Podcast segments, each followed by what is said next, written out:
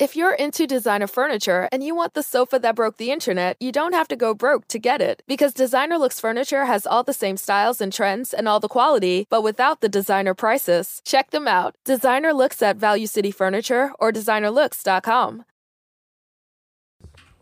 Salve, salve, viajantes! Sejam bem-vindos! Apertem os cintos, pois estamos indo para Vênus, começando mais uma semaninha, né, minha parça? É isso aí, já estou aqui com meu que que chocolate Você tá quente. tomando chocolatinho? Tá uma delícia. Tô tomando um cafezinho. E hoje a gente tem a honra, a honra de receber e conversar com ele, Felipe Folgosi. Tudo bem, meninas? Obrigado pelo convite. Galera de casa, muito bom estar aqui com vocês.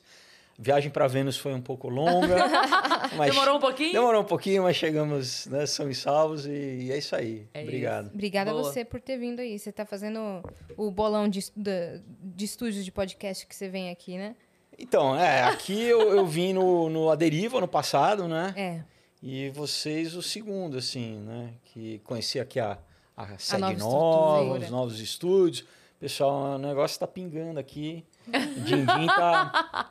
Tem que fazer a cartela do bingo dos podcasts, que É. começa a ir em todos, sabe? Ah, já é? fez um, já É, fez do outro. bingo, Tem- exatamente. Daí ganhou um, um, o quê? um trem Um frango elétrico. assado. assim, né? tá bom. Eu Ó, já quero. vamos dar os recados então pra gente Boa. poder conversar tranquila. Se você quiser mandar pergunta pro Felipe, mandar pergunta pra gente, mandar mensagem, o que vocês quiserem, acessa agora venuspodcast.com.br, que é a nossa plataforma. Lá a gente tem o limite de 10 mensagens, elas custam 300 Sparks, super acessível o valor. Se você quiser também fazer a sua propaganda e a gente lê no final, mostra o seu perfil, por 4 mil Sparks a gente vai fazer, ok? Exatamente. Se você estiver assistindo a gente pela Twitch e tiver uma conta da Amazon, você consegue linkar sua conta da Amazon com a sua conta da Twitch e aí você ganha um sub grátis por mês, o que significa que você pode apoiar o nosso canal sem gastar nada. Então vai lá, linka sua conta e dá o seu sub pro Vênus. Exatamente. Sobre canal de cortes. Você que quer ter um canal de cortes do Vênus, você está mais do que autorizado. A gente te incentiva muito, mas a gente vai ficar muito chateada se você não seguir uma regra, e é apenas uma, não é difícil. É, espera o episódio terminar, não posta antes, senão você toma um strike, a gente acaba com o seu sonho antes dele começar. Mas é isso aí, a gente fica super feliz. É Aí a pergunta do, do tio velho, mas Spark, o que, que é Spark? Spark é a é nossa uma Bitcoin? moeda. É um, é um, é, quer dizer, Bitcoin é, É, uma, moeda cryptocurrency? virtual. Ah, é, tá. uma moeda virtual dentro Que da nossa plataforma. Hum, E, por exemplo, 300 Sparks, entendi. 30 reais. Legal, legal. É isso. Porque, na verdade, é, quando a gente faz por outras plataformas, tem o desconto da plataforma, né? Então, É. quando a pessoa manda pergunta pelo YouTube, por exemplo, então tem o desconto da plataforma e tal. Então, quando a gente faz Vocês pela criaram própria a de plataforma. vocês. Exato. Uhum. Legal. Muito legal. E lá dá pra você também resgatar emblema, dá pra você ter uma série aí de benefícios. Então já se inscreve, se torne. é, eu não vou dizer membro ainda porque vai lançar em breve, mas se torne É um aí. assinante gratuitamente por enquanto lá do canal do Vênus que dá pra você se inscrever lá no venuspodcast.com.br. O emblema de hoje, nós temos já o código FI, Sim. que nós Folgose. Folgose Ó. é o código. A arte ainda vai chegar, ainda há de chegar, mas já pode ir resgatando lá na, pla- na plataforma também, É tá bom? Que vai ser um Falei- emblema falamos aqui em off, mas vou dizer que o, o Gigavão teve um problema no computador dele. Ele disse que vai tentar mandar até o final do episódio, mas como eu disse em off, vou dizer. O Gigavão tem crédito, né, Ele gente? tem, Porque ele manda as artes aqui maravilhosas, É. então ele tem crédito. Ele pode errar aí umas duas vezes. Mas é isso, já resgata lá que vocês sabem como funciona. Resgata, que daí quando entra a arte, entra automaticamente pra quem já resgatou. É isso. Falando em arte, eu posso dar um presente para vocês? Não. Nossa, Nossa, que aí, vou honra. até soltar meu Que- chocolate. Isso aqui, né, eu trouxe dois dos. Eu lancei seis, né? São roteiros de cinema que eu escrevi, transformei em quadrinho adulto. Então, daí vocês escolhem. Tem o Aurora, que, é o primeiro de uma trilogia, que depois é o Caos e o Ômega, e o Knock Me Out é um romance que se passa no mundo do MMA, com direito à trilha sonora no Spotify, Que, que se passa nos anos massa. 90, enfim. E aí, e agora? E agora? Eu acho que a gente vai ler os dois. É. É, então tá bom, a gente Depois depois, vocês troca. trocam. A Eu gostei gente- mais do Knock Me Out aqui. É, então eu já gostei mais desse, então ficou então certo. pronto. A gente tem um espaço de presentes aqui, que a gente vai, quando o pessoal manda livro, alguma coisa, a gente vai guardando ali. Ah, legal. Inclusive, sabe, sem querer interromper o papo, mas a gente não mostrou a xícara linda que a gente ganhou. Pega pra Pô, gente, Dani, por A gente favor. ganhou uma xícara tão legal. A gente ganhou uma xícara com o nosso nome estilizado, com o nosso desenho, coisa mais fofa. Eu lembrei Muito fofo. agora. muito então a gente fofo. guarda os nossos presentinhos É. todos Legal. aqui. E, e- Legal. e ilustração de quem, Felipe? O Knock Me Out foi com o Henrique Henrique, Pereira. Pereira. e o Vinícius Townsend, que são todo todo né, eu contrato galera que trabalha para o mercado americano, mercado europeu, porque eu quero fazer aqui no Brasil que não deixa dever pro gringo, sabe assim? Entendi. Né? Pra se você... A mesmo nível. É, mesmo nível, mesma Cara, qualidade. e é qualidade mesmo. Cara, né? um É, modéstia à muito bom. parte, eu- é muito bom. E tanto né, a parte gráfica, né, de impressão, o, e o tipo de papel. tipo de né? papel. É, eu, eu procuro fazer o melhor Nossa. produto, assim, sabe? Como se fosse para mim. Eu sou eu sou chato assim no sentido de eu quero- Qualidade. de qualidade, então eu procuro fazer a mesma coisa, né? E o Aurora, o traço é do Leno Carvalho e daí tem cinco coloristas que fizeram as cores, né? Pessoal Muito também de legal. Cara, mandaram bem primeira. demais. Muito É. maneiro, é. E, Mandaram muito bem. E as histórias, assim, depois vocês me falam o que vocês acharam, porque tem homem, mulher, assim, que lê, adulto, e que depois, sabe, chora, se emociona. Hum. Me e lembra tal, um pouco então. do, do- da HQ do X-Men que tinha. Só que essa aqui com uma baita qualidade, né? Pô, que legal. Aí comparar o X-Men, Não, fica sim. super feliz, assim. Não- mas É, então, mas o legal é super isso. legal. São, né, eu fiz cinema, faculdade de cinema, morei dois anos em LA estudando cinema. E quando eu voltei para o Brasil, isso no começo dos anos, dos anos 2000, é, cinema é muito caro, né? Sim. Entendeu? Então eu fui ao longo dos anos enchendo a minha gaveta de roteiro e o meu prazer era querer dividir com as pessoas, né? E daí eu, eu como eu já cresci lendo quadrinho, eu falei, bom, eu vou de repente Unir os transformar, mundos. adaptar os quadrinhos para o cinema, para, quer dizer, os meus roteiros de cinema para quadrinho, fazer o caminho inverso, né? Porque Uhum. todo mundo, né, do cinema bebe nos quadrinhos, né? A gente sabe Marvel, DC e tal. Totalmente. Então, eu falei, vou né, fazer o caminho inverso. E, então, desde 2015 eu tenho lançado e ano passado eu lancei o último, que foi o Ômega, que fecha a trilogia do Aurora. Ah, Então é isso, tem seis, que daí se a galera quiser conhecer Estão à depois... venda? Muito legal. Estão à venda através das Acha minhas onde? redes sociais, assim. Eu já, no começo eu coloquei em banca, coloquei em livraria, né? Mas banca ninguém mais lê, ninguém mais compra em banca. Sim. E livraria é tudo inadimplente, assim, entendeu? Então eu já, já coloquei na FINAC, na Cultura e tal. Aí na a FINAC nem existe mais, né? Ah, que Mas, triste, cara. é, isso, né? infelizmente, é muito triste. E daí eu uso através das minhas redes, né? Eu Que é tenho, mais fácil. Tenho meu Instagram, tenho um- uma página no Facebook que chama Aurora HQ, onde eu vendo todas. Uhum. E, e é isso, né? Então, com o maior prazer, mando para todos os estados do Brasil, para outros países também. É só o pessoal entrar em contato e eu mando lá. Muito massa. Mas você queria ser roteirista? Você queria ser diretor? Quando você fez cinema, você queria Então, fazer o quê? Eu, eu cheguei a dirigir algumas, algumas Não, curta, né? Mas ah, eu, eu me encontrei mais hum, escrevendo, assim, né? Eu já escrevia quando era adolescente, fanzine na escola, assim, botava a galera da classe, os personagens na, né, na minha historinha, assim, aí xerocava, daí trazia pra galera, pensava, ah, que... Mas aí eu fui desenvolvendo, né? Pegando técnica, é, daí eu fiz faculdade aqui na FAP de cinema, né? E eu estudei na UCLA lá, fiquei dois anos na gringa lá, que foi incrível. E o CLA é aquela que também tem música? Tem, tem, é enorme. É, forte, né? É, muito forte. muito é, forte é. lá. E, e é isso, né? Então, assim, eu tenho essa coisa de contador de história, né? Eu falo que, mesmo como ator, eu tô colaborando a contar uma história, né? A história não é minha, mas eu dou ali o meu, a minha pitada, né? Eu acrescento, ó, é, passa por mim, né? O personagem, o que seja. E aí, aí não, aí é o que está na minha cabeça, né? E aí eu conto com artistas que eu contrato, grandes artistas que, dependendo da história, eu procuro um estilo, né, do- um traço que vai casar bem com aquele, com aquele, com o gênero, né, com o estilo da história e tal. E, e me dá pra, muito prazer, assim, porque Que legal. o barato, né, eu acho assim, né, do, do, do ator, do artista em geral, é, é se comunicar, né, é estabelecer um vínculo com as pessoas, né, emo- emocionar e quando você tem uma resposta, né. Então, para mim, quando eu recebo, sei lá, no Instagram uma mensagem de quem leu e, já recebi mensagem, por exemplo, tem um uma história que eu não trouxe, mas chama Um Outro Dia, que é um, inclusive que eu escrevi primeiro como teatro, daí eu fui adaptando de teatro para cinema, mas eu ganhei um prêmio do Ministério da Cultura. É, fala sobre droga, fala sobre, enfim, abuso sexual, uma série de coisas e já tive, né, um garoto me mandou, fala, fala- sabe que estava pensando em suicídio e daí leu e aquilo, aí você fala, cara, eu, eu impactei de alguma forma, sabe assim, através da Diretamente arte. ou indiretamente eu Não, impactei. para mim é. isso não tem valor, assim, sabe? É muito, é muito gratificante, assim, para mim. Gratificante mesmo. É. Muito legal. Receber esse tipo de feedback. Ó, deixa eu só mostrar rapidinho aqui pra Dani poder guardar Ah. a caneca que eu falei.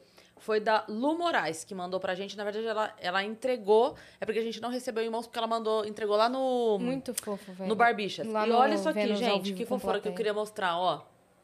Tem a canequinha. Dá pra ver o desenho? Olha que fofo. Eu Dá pra ver. Fih? Aqui, a Yas e eu. E aí tem o nominho aqui também, ó. Da gente, escrito. Caramba, que E, o- e a artista, logo né? do Vênus. Muito e a logo fofo. do Vênus, ó. Nossa, muito fofa, muito fofa. Muito Queria fofo. mostrar porque Obrigada, Lu. Foi um carinho muito delicado mesmo da, da Lu. Ela tem o perfil dela, é a Lu Stamp. Então, Obrigada, é, pode Lu. A procurar. gente adorou. A partir de amanhã, inclusive, a gente vai usar essas xícaras. É isso aí. Fechou? Ah, mas você, antes de ser ator, você Hum. já você fez a faculdade, é isso? Não, não. Você já eu atuava? Eu já atuava. É, eu comecei a atuar eu, eu, eu, com 17 anos. Quer dizer, eu comecei a fazer escola de teatro com 15, aí eu comecei a fazer comercial, né? Mas o meu primeiro trabalho na TV foi com 17 numa, num seriado que chamava Sex Appeal, que uma galera, uma geração de atores estreou lá, né? Luana Piovani, Camila Pitanga, Daniele Winitz, a Carolina Dickman, todo mundo começou Caraca! junto nesse seriado, né? É uma minissérie. Sim. E depois dessa minissérie eu fiz uma novela que chamava Olho no Olho, uma novela das sete na Globo, né? Que daí eu fazia o protagonista da novela. Mas Eu, eu, eu lembro de Sex Appeal, lembro de ter gostado, mas eu não consigo lembrar a história. Sim. O, que que era? Que- Era, era basicamente sobre um concurso de modelos, né? Em vários, então mostrava meninas de vários estados do Brasil. Isso era um lado, né? O lado do glamour, assim, da coisa do, do mundo da, né? da moda e das modelos. E tinha um outro lado que era o meu lado, era o lado pobre da história. O núcleo pobre. Núcleo pobre, exatamente. Que aí o Nico era meu irmão. O Nico, eu e o Nico éramos Caramba, é irmãos. sério? Eu não lembro É, disso. é. Que Ele era um lutador de boxe. né? Nico é o Celton Mello? Não. Não, não, o Nico Puig. Puig. Ah, É. tá. É Um, um ator que depois a gente fez essa novela Olho no Olho que a gente fazia inimigos, né? Era eu era um paranormal do bem que tinha o olho azul que acendia e ele tinha um O olho era vermelho. É, o Fred Zapata que acendia o olho vermelho. Enfim, então a gente fez Ah, esse. por isso Fred. É, Por isso que eu pensei em Fred, na hora que a gente tava falando do Celta. Eu falei, por que, que eu pensei em Fred? Porque o Nico era Fred. era o Nico, era o Fred. É. E, e, e esse. Né, era esse núcleo, né? Era uma inspiração no filme Rocco e seus irmãos, que é um filme do, do Luquinho Visconti, é um filme italiano incrível dos anos 50, né? Que o, o, é uma referência para o autor Antônio Calmon. Então era isso, era o, era o Alain Delon no filme que faz, faz o lutador de boxe, que é o, é o filho bom, bom, assim, o filho certinho, que dá orgulho para a família e tal. Uma família pobre na Itália e tal, é aquele é, cinema realista italiano pós-guerra, né? E tinha o meu personagem, quer dizer, uma- o meu personagem era baseado no outro irmão que era a Ovelha Negra, que era o, o cara errado da família. Que na minha, olha só como a vida é, né? Isso é engraçado que eu acho que eu nunca falei em um pod- podcast isso. É, e o meu personagem era o irmão mais novo que era, era drogado. Ele, né, ele era viciado em heroína, assim, era pesado. Era um seriado passava às 11 da noite, né? Não era a novela das sete, assim. Então tinha elementos assim, até falava de uma questão de pedofilia, de psicopata. Tinha um personagem, o vilão que era o porque a a Luana fazia a Angel, que era, era vamos dizer, a. Tinham várias meninas, né? Como eu citei todas, do... mas ela era a meia protagonista e tinha esse um cara como se fosse um stalker, assim, um cara que era, que era o Denis Carvalho que fazia, que era um. que não- era o pai dela, mas era um. Né? Tem toda uma história meio de, de um thrillerzinho, assim. Entendi. E o meu núcleo era outro totalmente, mas era isso. Então, esses dois irmãos, os pais morreram. E o meu personagem era um junkie, assim, né? Ele é um cara, ele era um junkie que, tipo, ficava assim, no, no, no minhocão, assim, sabe? Um cara bem centro de São Paulo. Mas ele tal. era adolescente, não? Era, eu tinha 17 anos, era todo mundo adolescente. Mas era bem, era, pe- era pesado, nesse Pesado. nível. Só que ele o que ele era, ele fazia quadrinho. Olha como a vida é. Ele fa- o personagem fazia quadrinho. Caramba! Né? E aí, anos depois, entendeu? E engraçado que quando a gente estava gravando, né, a direção de arte da novela, eles prepararam alguns desenhos, né? Só que eles não sabiam que eu desenhava, né? Então eu fiz alguns desenhos, né? E porque eu desenhava, Que Então, realmente agora você eu que fez. que eu que fiz. Mas agora eu contrato gente que desenha melhor do que eu, né? Mas enfim, tem uma, sabe, uma correlação da, da vida, né, que você fala, A, cara, é, a eu- vida eu- imita a arte, a arte é, vida. é, exatamente assim. Mas foi muito, assim, foi muito legal, né? Primeiro, né, disso de você ser jovem, estar conhecendo, né, gravar, entrar nos estúdios, né? Porque eu, eu cresci é, lendo quadrinhos, sendo cinéfilo, trabalhei em locadora de vídeo. Meu, Trabalhou em locadora? Trabalhei. Que maneiro. É, meu primeiro emprego, quer dizer, emprego, eu tinha 13 anos, foi em, em pet shop. Eu fiquei um, umas férias de verão trabalhando no pet shop, da onde eu levava o meu cachorro, porque eu gostava tanto do pet shop que sempre quando eu ia lá, eu ia para os canis e tal, no pet shop grande, assim, daí o, o do veterinário que era dono falou, pô, você não quer vir aí? Então, durante as minhas férias num ano de, né, janeiro, eu passei indo lá no, no pet shop lavar canil e dar banho no cachorro. E daí eu comecei a gostar de, de, de, trabalhar. Daí logo depois eu morava num condomínio aqui em São Paulo que tinha em frente tinha um shoppingzinho do condomínio que tinha uma locadora. E aí eu ia todo dia, vinha da escola, estudava de manhã, chegava à tarde, todo dia eu batia ponto no. Todos os lugares que você gostava de frequentar, você é. pensava, hum, e se eu trabalhasse aqui? Não, não, aí eu não tinha nem ideia de trabalhar. Mas ah. assim, aí, aí a, a, gerente, que eu fiquei amigo de, de todo mundo, né? Do, Tipo, sabe, o moleque vai todo dia lá. Sim. Eu alugava, né? Ficava só enchendo o saco, mas que um dia saiu uma das pessoas que trabalhavam, dos balconistas lá, e ela me convidou falou: vem cá, você não. Pelo menos você ganha, você tá todo dia aqui. Você... Eu falei, ah, tá bom, aí tirei. Já que você vai vir me encher é, o saco. É, trabalha. Né? E foi assim, daí eu fui tirar minha carteira de trabalho, então eu tenho, tirei 14 anos Novinho. a minha carteira de trabalho. Então eu estudava de manhã, chegava à tarde e eu ia lá pra locadora e, meu. Tinha algum filme que você alugava sempre? Não, tinha filmes que eu assistia todo dia. No final da. Tipo, fechava a locadora, a gente arrumando as coisas, eu botava. Então, eu, eu falo que foi a minha primeira, a minha primeira faculdade, que depois eu fui fazer cinema, né? Sim. Porque, é, assim, eu sempre gostei de cinema, mas eu gostava de blockbuster, né? Eu cresci nos anos 80 vendo todas as, né, as trilogias. Então, Guerra nas Estrelas, que agora né, a galera fala Star Wars, né? Para mim é Guerra, Guerra nas, Estrelas. Estrelas. Rock, é, De Volta para o Futuro, Máquina Nossa. Mortífera, Duro de Matar, todas essas coisas dos anos 80, né? É, é, Ghostbusters, enfim. E agora, aí, na locadora, eu comecei a ver outros filmes que antes eu até tinha meio medo, do, tipo Cidadão Kane, eu via a capinha e falava, nossa, esse filme deve ser muito sério. Sabe assim, quando você olhava uma coisa tipo, deve ser muito além da minha capacidade de, né?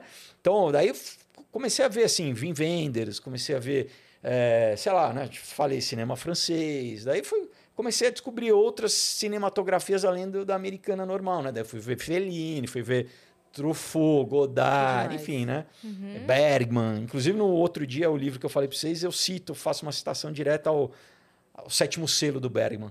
Mas... E aí tinha um filme que chama Koyaanisqatsi, que é um é um filme só de imagens, com uma, uma trilha sonora do Philip Glass. É um incrível filme. Mas ele é, um, é viagem, assim, sabe? Porque é só imagem e uma, essa trilha incrível. E aí, eu tinha um bando de nerd, amigo meu, que a gente trabalhava lá.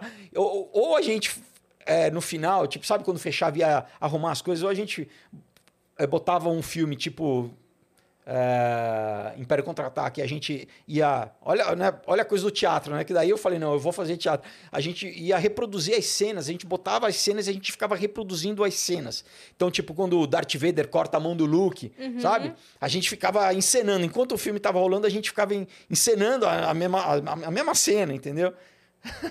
e, era e o esse... hobby dos moleques. É, é, de nerd. Eu era uhum. nerd, entendeu? E aí o, o Coen Scats era. O, a, a, brincadeira era outra. eu ficava, tipo, tudo andando em câmera lenta, assim, sabe? Só que a, a gerente, a gente enchia o saco dela, porque ela queria fechar fechar a locadora, entendeu? A gente ficava lá, tipo, andando em slow motion por causa do. Enfim, coisa de adolescente, Nossa, né? Mas era. Eu, por algum motivo, eu lembrei de um filme nada a ver, que você falou que, só, que não tinha som, que só tocava música e passava imagens, uhum. mas um filme que era muito bom, acho que era Sonhos do, do Akira Kurosawa. É incrível. Então, é uma pegada mais ou menos parecida, só que menos, porque não tem nem ator. Ah, tá. Esse filme, o Coen Scott, uhum. e, ganhou, ele, eu não lembro se ele ganhou alguma coisa em Eram só imagens mesmo. Só imagens. Então, eles, literalmente, eles pegaram imagens primeiro da natureza, depois, ó, galera, pode checar, vai Se assistir. colocar aí, porque é gente, incrível. Só pra ver como é que é o tipo de imagem? Na verdade, é uma trilogia. É o Koenigskatz, é que... depois é Poiakatz e tem outro que chama Baraka, o último. Como é mas... que o FI pesquisa isso? É um nome meio chatinho. É, é K-O... Bota assim, Philip Glass, que é o, é o cara que fez a trilha, né? Com PH, né? E, e daí bota, sei lá, trilhas do Felipe Glass, assim. Vamos. É, bota, Esse é o Philip. é, bota trilha, trilhas sonoras, assim. Aí, já apareceu, já apareceu. Peraí. Aí, esse Koenigsegg aí embaixo, tá vendo? Ali, ó. Que na verdade Aham. é, é esse aí. O Koenigsegg, essa palavra é do, são, se não me engano, dos aborígenes da Austrália, que diz assim, a vida em fora de a vida em desordem, a, a vida fora de sintonia. Minha casa. Mas é falando sobre o que é a sociedade humana contemporânea com a questão da tecnologia. Isso, o filme é, acho que é de 82, 83, olha lá, 83.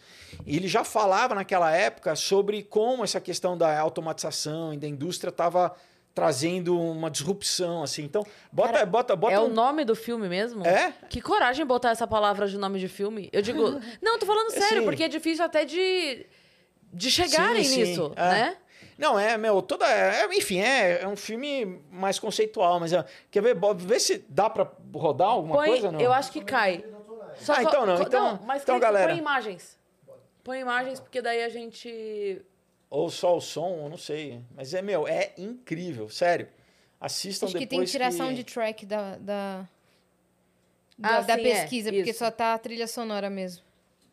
Aí. Hum. Enfim, é... Fih, eu- eu... acho que se você colocar o vídeo e não botar o som, a gente consegue ver. É. Sem, sem cair a live. Mas aí vocês. Clique em vídeos lá em cima. Pode ser esse aqui ou nada a ver? É, acho, É, acho que é tenta, isso aí. tenta, é. Eu acho que esse é um trailer. E qual que era a brincadeira quando se tratava desse? Então, eu, eu, eu, eu nunca usei droga, nunca fumei, nunca fumei maconha. Só, eu bebia. Tinha uma época que eu era adolescente que eu bebia, mas eu parei com 15 anos de beber. Mas Tudo você fez. comecei com Tá 13 e rolando? parei com 15. É meio precoce, É. né? Começou a trabalhar com 14. Não, é só a Ah, eu música. acho que é a É. música só. Volta lá. Não tem problema. Depois a gente Põe pesquisa qualquer vídeos. coisa. Põe vídeos. É, Ah, deve ter. Ah, trailer. trailer. Aê, Agora a pronto. gente vai ter uma ideia. Uma propaganda gratuita. Mas esse, esse, tipo, é uma viagem sem, sem droga. Você não precisa de droga para você, você vai viajar. Ó, então a produção é do Francis Ford Coppola, Nossa, tá? do Coppola. Não, é animal. É que depois, com a música, a trilha é demais, assim. Aham. Mas é isso, no começo são só imagens da natureza, né? E depois, e depois começa a aparecer imagem da, da intervenção do homem na natureza, assim, Uhum. né? Até chegar nas sociedades, assim. Que maneiro, que louco, né? É muito louco.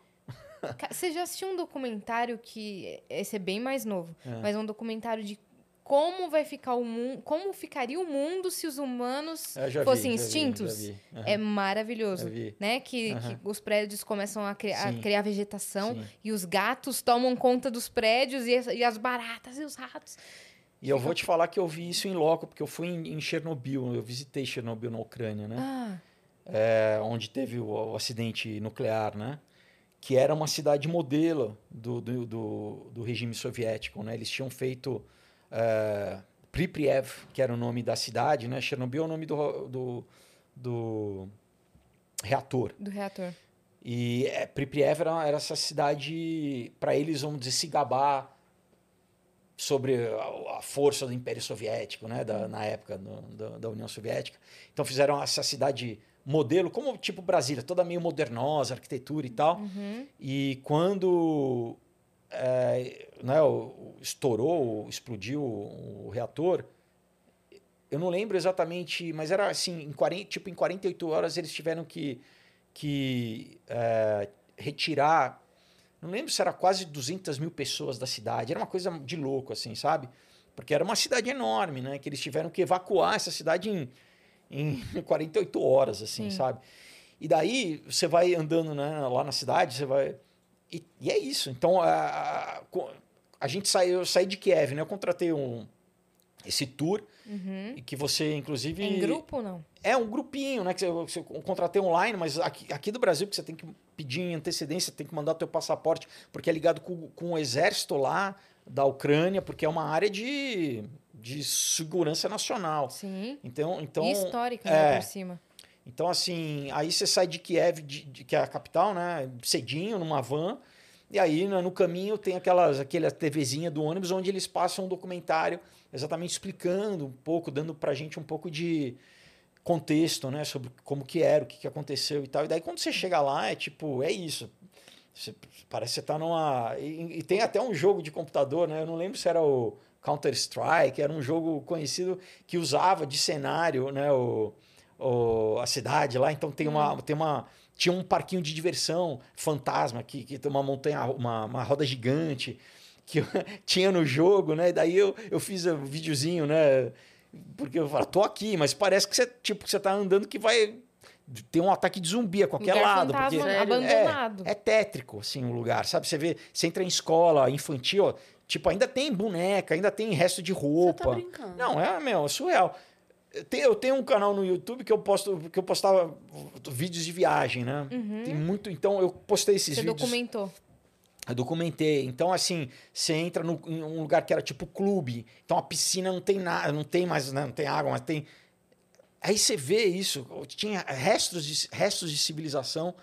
E então, onde era um estádio que tinha. Tá tá tudo árvore crescendo. Sim. né? A natureza tomou Toma. aquilo, A entendeu? natureza em, em toma. pouco tempo, assim, já tomou tudo. Mas olha, olha como as, as coisas. Você está indo e a, e a guia, no caso, né, quando a gente estava lá, tinha uma guia, mas qualquer o, o guia que seja que você pegue lá, a pessoa sempre está com um contador é, Geiger para ver radiação. Você não pode encostar nada no chão, porque a radiação ela decanta e ela fica na superfície das coisas. Então, tipo, é, na folha, numa. Você não pode botar, tipo, ah, botar tua mochila no chão, porque contamina. E aí, quando você sai, você tem que passar num detetor de radiação, tipo. Quando você vai passar no, no, no aeroporto, né, para ver Sim, de- detetor sim. de metal, só que de radiação. Que e loucura. se tocar, você tem que deixar lá teu sapato, roupa ali. Daí eu tava falando, não, teve gente que saiu de cueca, assim, porque porque tava contaminado. É, você tem que botar um outro calçado, é isso? Não, não precisa, mas mas você tem, você passa na máquina. Se a máquina apitar, O sapato fica. Tira o sapato roupa, é. fica. E eles, né, eles veem aonde que tá assim, o que tiver contaminado tem que ficar. Então assim, é sério Cara, o que negócio. loucura. É, é louco, é louco, assim, é um dos lugares mais é, E, e tem que usar alguma proteção?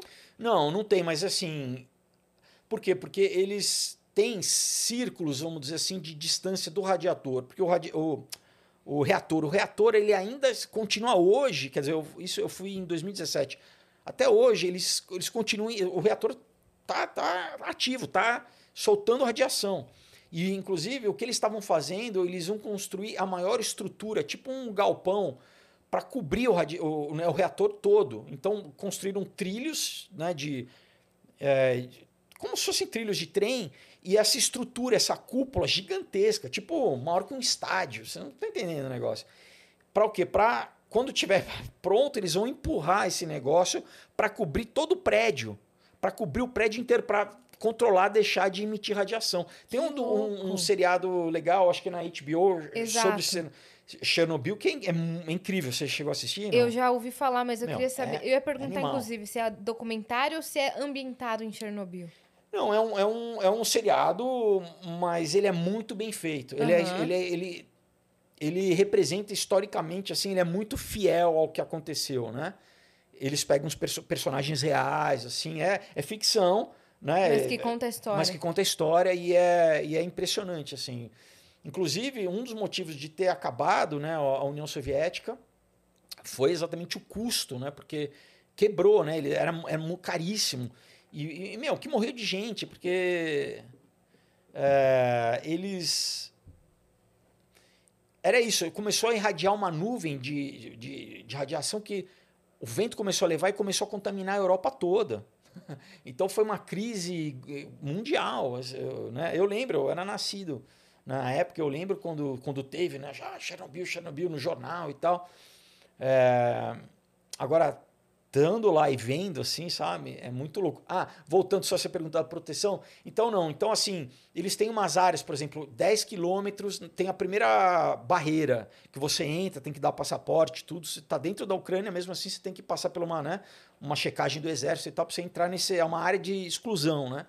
Você entra nesses primeiros 10 quilômetros, daí tem uma segunda área de 5 quilômetros, que daí você entra também, porque tem gente trabalhando, tem, tem laboratórios, tem gente de Meu Deus, pesquisa que medo. nessa área. Aí quando você entra na, nesse de 5, né, nesse anel, vamos dizer, de 5 quilômetros, aí você já está mais próximo ao reator. E daí quando a gente estava chegando no radiador, no, né, no radia, tô- reator, reator. quando a gente estava chegando no reator, ah, o guia falou assim, olha, a gente vai descer, a gente vai ficar 5 minutos para vocês tirarem uma foto. Entre, é, cinco minutos. né, É no, por quê? Porque você está sendo exposto a radiação. É igual você vai fazer um raio-x, um exame de raio-x, é uma descarga de, de Sim, radiação, né? Sim. E aquilo, aquilo é, modifica a nossa, o nosso cromossomo, né? Ele, ele, ele pode provocar Sim, mutação, pode provocar câncer. É, o negócio é sério, não é, É brincadeira. sério, é lógico. Enfim, então a gente desceu e era literalmente, cara, tipo, descer, tirar uma foto e entrar no. E, o- e a pessoa tá o tempo inteiro com o contador aqui, sabe? Vendo a Radiação. Que louco. Então é muito louco, é muito louco, assim. Né? E daí, claro, a, a- a maior parte do passeio é nessa cidade Pripyat, que é, é onde moravam os funcionários do reator.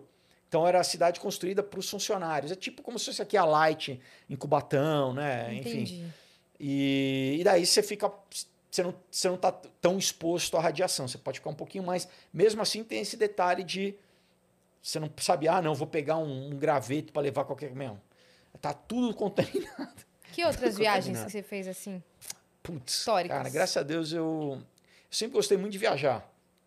Então, uma viagem que eu, que eu sempre quis fazer, até porque eu, eu cresci fazendo arte marcial, fazendo judô, né? é O Japão. O Japão sempre foi um, um lugar mítico na minha cabeça, assim, né? E daí, em 2009, eu, eu pude ir ao Japão, fiquei um mês lá. Um mês. Um mês, é. Subi no Monte Fuji. Nossa, Meu, que demais. É, demais. O Japão é incrível, assim. Como você se adaptou lá por um mês?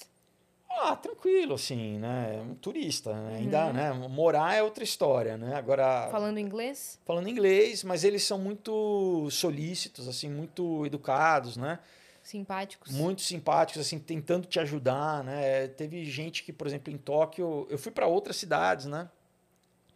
E que a numeração de Tóquio é toda diferente, né? Não tem pra gente aqui, né? Tipo, os números vão crescendo ou decrescendo, né? Par de um 40. lado, ímpar. Não. Lá é tudo é meio fracionado, é dois quartos.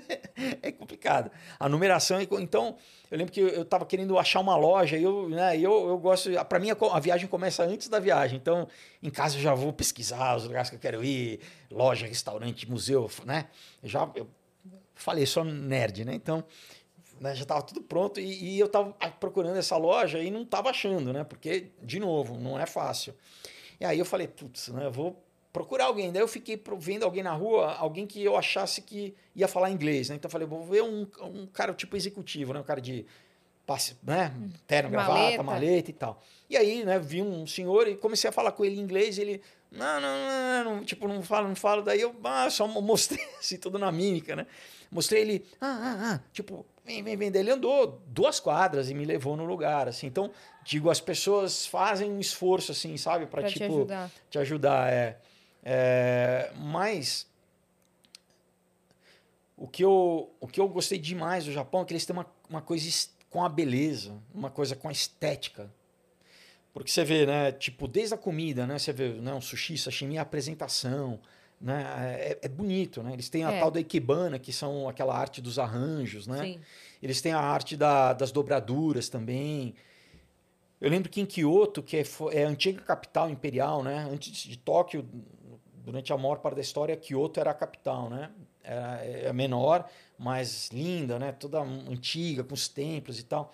E eu fui num, num templo budista do, acho que era o século X, tipo, primeiro milênio. E, meu, tinha umas... Como se fosse, como se fosse grafite na parede que fala, meu, parece que você vai no beco do Batman, você vai ver isso hoje. E é do século X. Uhum. Incrível. É tão moderno. Você fala, os, os caras esteticamente, Estão sabe? muito à frente do Estão tempo, muito à né? frente. É. É, E moda também lá é muito tudo, importante, tudo, né? tudo. Moda, é, culinária. Eu lembro, eu vou contar um outro detalhezinho, né? Tinha um, um bairro meio bacanudo lá em Tóquio, chama é, o Monte Santo, né? O Monte Santo Rios. E tinha um shopping, um tal do shopping Monte Santo Rios, né? E, E eu falei, ah, não, eu quero ver, né? Mesmo para ver arquitetura e tal. E aqueles, sabe aquele tipo de shopping que não é para se consumir nada, é só para você ver mesmo, porque é tudo muito caro. Aquelas... E daí tinha uma, uma doceria, porque isso, é um traço do japonês, eles querem reproduzir tudo de, dos, outros, dos outros países igual. Então, por exemplo, uma patisserie... Podia copiar o talher, né? Meu, eles copiam... Por que pra facilitar a nossa vida? É. Eu, eu gosto do rachizinho. Mas, eu gosto também, tô enchendo o saco. É, mas assim, eles são muito obcecados com essa... Então, por exemplo, eu lembro que tinha a cor de bleu lá já, entendeu? Pessoal, eles queriam fazer... Tudo eles querem fazer igual ou melhor. Então, eu fui nessa doceria tal, que era uma doceria francesa, não era japonesa. Mas eu falei, bom, vou experimentar, porque no guia lá, no Michelin, tá? Eu falei, bom, eu vou experimentar um tal do do, porque parecia uma, parecia uma joalheria, a doceria, sabe? Toda de vidro e. Parecia que você estava vendo joias assim expostas, assim, né? Aí eu escolhi um lá, né? E, e primeiro, uma coisa interessante: você não, você não dá dinheiro para ninguém, você não troca dinheiro. Tem uma bandejinha, então você coloca o seu nota na bandejinha, a, né, a, a, a, caixa agradece educadamente, ela pega, tudo é muito educado, ela pega o seu dinheiro, bota o troco na bandejinha, né, tem todo o ritual, enfim. E aí eu tava vendo, né? Ela pegou o doce que eu escolhi, cara, ela pegou o doce, botou num um negocinho de papelão. Aí ela botou um outro, uma coisinha de papelão em volta, em pé, assim, né? Com um buraco. Ela pegou um sachê de gelo e botou pro, pro doce não esquentar. Nossa, Vai vendo. Nossa, não acredito. Botou dentro do lado do, do doce. Pegou esse doce, botou umas coisinhas também de cartolina, né? Pra... Aí pegou isso, botou numa caixa. Aí ela deu passou papel na caixa, deu laço na caixa. É para presente o doce? Então, eu, eu, tipo, eu quase falei, olha, eu vou comer agora, né? Fiquei, fiquei constrangido. Eu não trabalho. Ela pegou tudo aquilo, botou numa sacola, embalou. Eu falei, cara, pensei assim, só o que eles gastaram de papel, Sim. de embalagem aqui, mas é isso, é, é, sabe? A papelaria, né, que fala no Japão, toda essa questão de embalagem, é tudo. Aí o que eu fiz? Peguei a sacolinha, agradeci, saí do shopping, Fingiu que era pra viagem, não, assim. Não, que ela me entregou daquilo, mas eu fiquei falei, pô, não, como que eu vou arrebentar isso aqui tudo na frente da menina que fez todo, teve todo esse trabalho de embalar esse doce aqui, né? Que eu, pra mim, eu achei que ela ia me dar na hora, né? Assim, come aí, né, o negócio. E foi caro? Ah, mas sei lá, devia ser.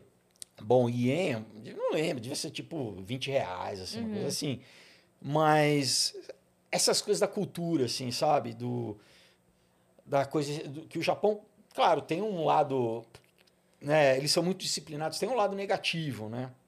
É um país com um índice de suicídio muito alto, né? Que a cobrança, tipo, é muito cobrança social muito grande. Você só pode é, prestar vestibular uma vez. Se você não, não entra, você vai ser trabalhador braçal, outra hum. coisa. Você não, não consegue é, prestar de novo, entendeu? Caraca. Então, assim, é, é, bem, sabe? Eles têm um termo chamado, que eles falam salaryman, que é de salaryman, que é de executivo, né? É o, é o cara que sabe, bate ponto e basicamente vive para trabalhar e por isso que eles têm eles extravasam no, nos happy hours e, e, a galera enche a cara e dorme no metrô, entendeu? E tem gente que morre de trabalhar. Não sei se vocês veem, eles têm campanha pública das pessoas pegarem leve no trabalho, porque tem gente que morre de trabalhar, uhum. de estafa. Uhum. De tão assim. Então, assim, né? Cara, que loucura. Tem né? seus prós e contras, né? Tem muita coisa legal. Tipo, eu peguei os, né, os Shinkansens, que são os, os trem-balas. Meu, é, você não vê um papel, você não vê nada, é um brinco, né? Porque o próprio cidadão é educado a. As crianças na escola, elas limpam a escola, elas lavam a, classe, elas lavam o banheiro, os estudantes, não é? Sabe, eles não contratam faxineiro. Isso eu acho muito legal, porque incute, né? A gente a eu lembro quando tinha a Copa do Mundo que via os, os torcedores japoneses, né, limpando, recolhendo, recolhendo. é da cultura Sim. deles, eu acho incrível. E é impressionante como esse tipo de atitude muda o pensamento da pessoa sobre a coisa. Eu lembro que é, quando eu fiz magistério, eu fiz no Cefam. Hum. E é, o Cefam de Sorocaba não tinha um prédio. O prédio estava em construção, passou anos em construção. E a gente tinha aula num prédio abandonado. E a gente não tinha, não tinha funcionário, não tinha nada. Então a gente mesmo lavava o banheiro da escola, era isso. E todo mundo da escola tinha muito carinho por tudo ali. Uhum. E aí, quando eu, quando eu tava no terceiro ano, eram quatro anos, né? Quando eu tava no terceiro ano, no meio do terceiro ano, o prédio inaugurou, mudamos para lá. No meu quarto ano, entrou a primeira turma nova. Que não tinha esse. Não esse... tinha. Ah. E aí, assim, na primeira semana de aula, um dia a gente entrou no banheiro e tinha uma porta do banheiro pichada. Cara, os estudantes, os, o, o segundo, terceiro e quarto ano, revoltadíssimo. Fomos chamar a coordenadora pra ir lá pra fazer uma reunião, pra chamar todo mundo no pátio. A gente, É. puto. Porque tinha esse carinho, sabe? Sim. Pô, até ontem era a gente que tava Claro. lavando o banheiro. Isso Sim. aqui foi muito, é, assim, foi uma conquista pra gente ter esse Foi espaço. Então não Sim. estrague o espaço. Sim. E é, isso eu acho que faz falta.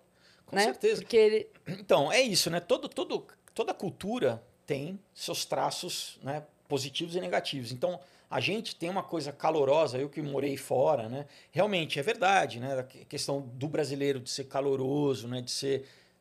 Tem culturas que não tem isso, entendeu? Não tem toque, não tem... é, o afeto é difícil de demonstrar. Então, isso a gente tem realmente positivo. Agora, outro lado, a gente descamba, né? Sim. Outro lado, a sim. gente... É, Mas entendeu? Você, acha, você acha que esse lance do- da gente ser mais afetivo, Uhum. né? Vamos chamar assim, esse, esse calor, assim, né? Do abraço e do beijo e tal. é, você acha que tem a ver com o fato de que outros continentes lidaram com outras doenças muito mais do que a gente lidou?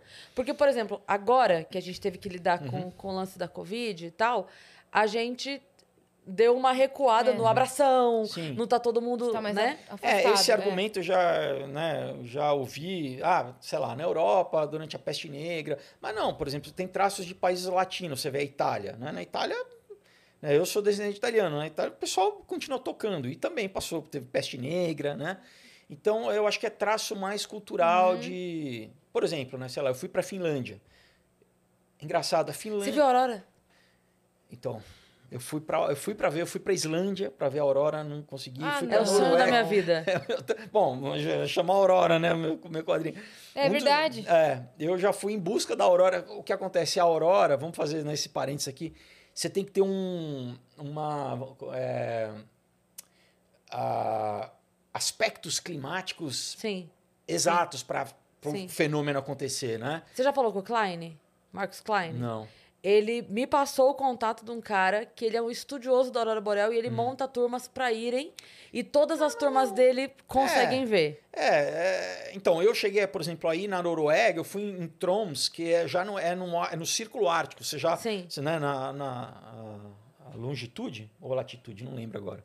Você já, é, no- já tá no Círculo Ártico, Sim. entendeu? E, e eu fui lá no lugar onde a maior, a maior parte das fotos que você encontra na internet é, é- é de um cara, de um fotógrafo local dessa cidadezinha.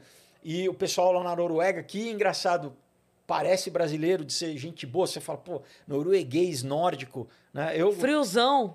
pessoal caloroso, não, vamos, vamos em casa, vamos fazer um jantar lá e tal. Daí me apresentaram esse cara e daí eu fui no lago onde ele faz as fotos. Era tipo um lugar que é o Nossa. lugar assim, Você fala, agora vai. agora vai.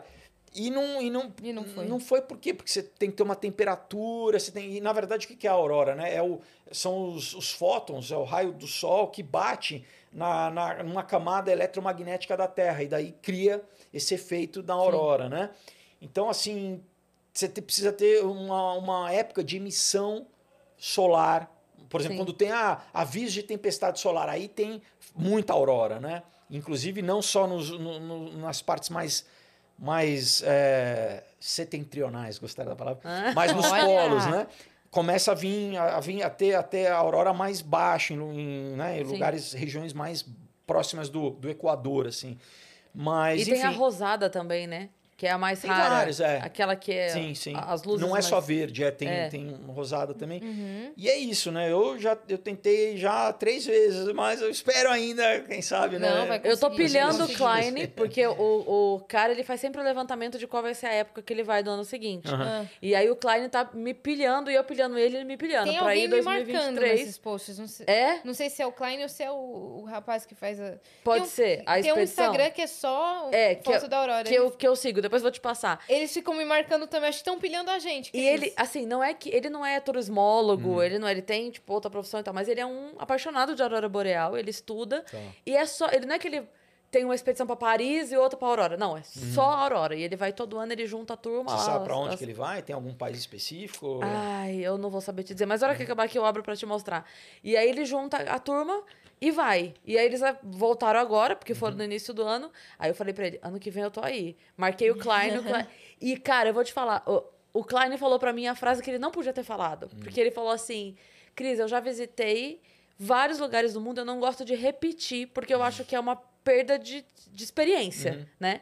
Ele falou: você tem um lugar que eu voltaria lá. Eu falei, pô, cara, agora você acabou com a minha vida, porque eu já queria tanto ir Qual lugar? A Islândia? pra ver a Pra aurora. ver a Aurora. Isla- na ele Islândia. ele iria de novo.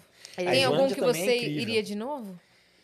Putz, eu iria. O Japão eu iria de novo, a, Islândia eu iria de novo. A, a- toda a Escandinávia é muito legal, assim. né? Eu, eu conheci a Escandinávia toda: Finlândia, Noruega, Suécia, Dinamarca. É, eu já fui para os países do Báltico também, Estônia, eu namorei uma estoniana. A Letônia, fui para a Rússia, fui para fui para mais de 40 países. Assim. Eu acho que foi a primeira Caraca. vez na minha vida que eu ouvi a frase eu namorei uma estoniana. Eu nunca tinha ouvido essa frase também. Eu, acho que eu acabei de, sabe, eu, é, desbloqueei um no conheci, jogo. Conheci ela num voo, voltando de Nova York. Tava, tava em LA, fiz uma escala em Nova York e daí conheci conheceu ela uma estoniana? No voo, no voo. E foram conversando.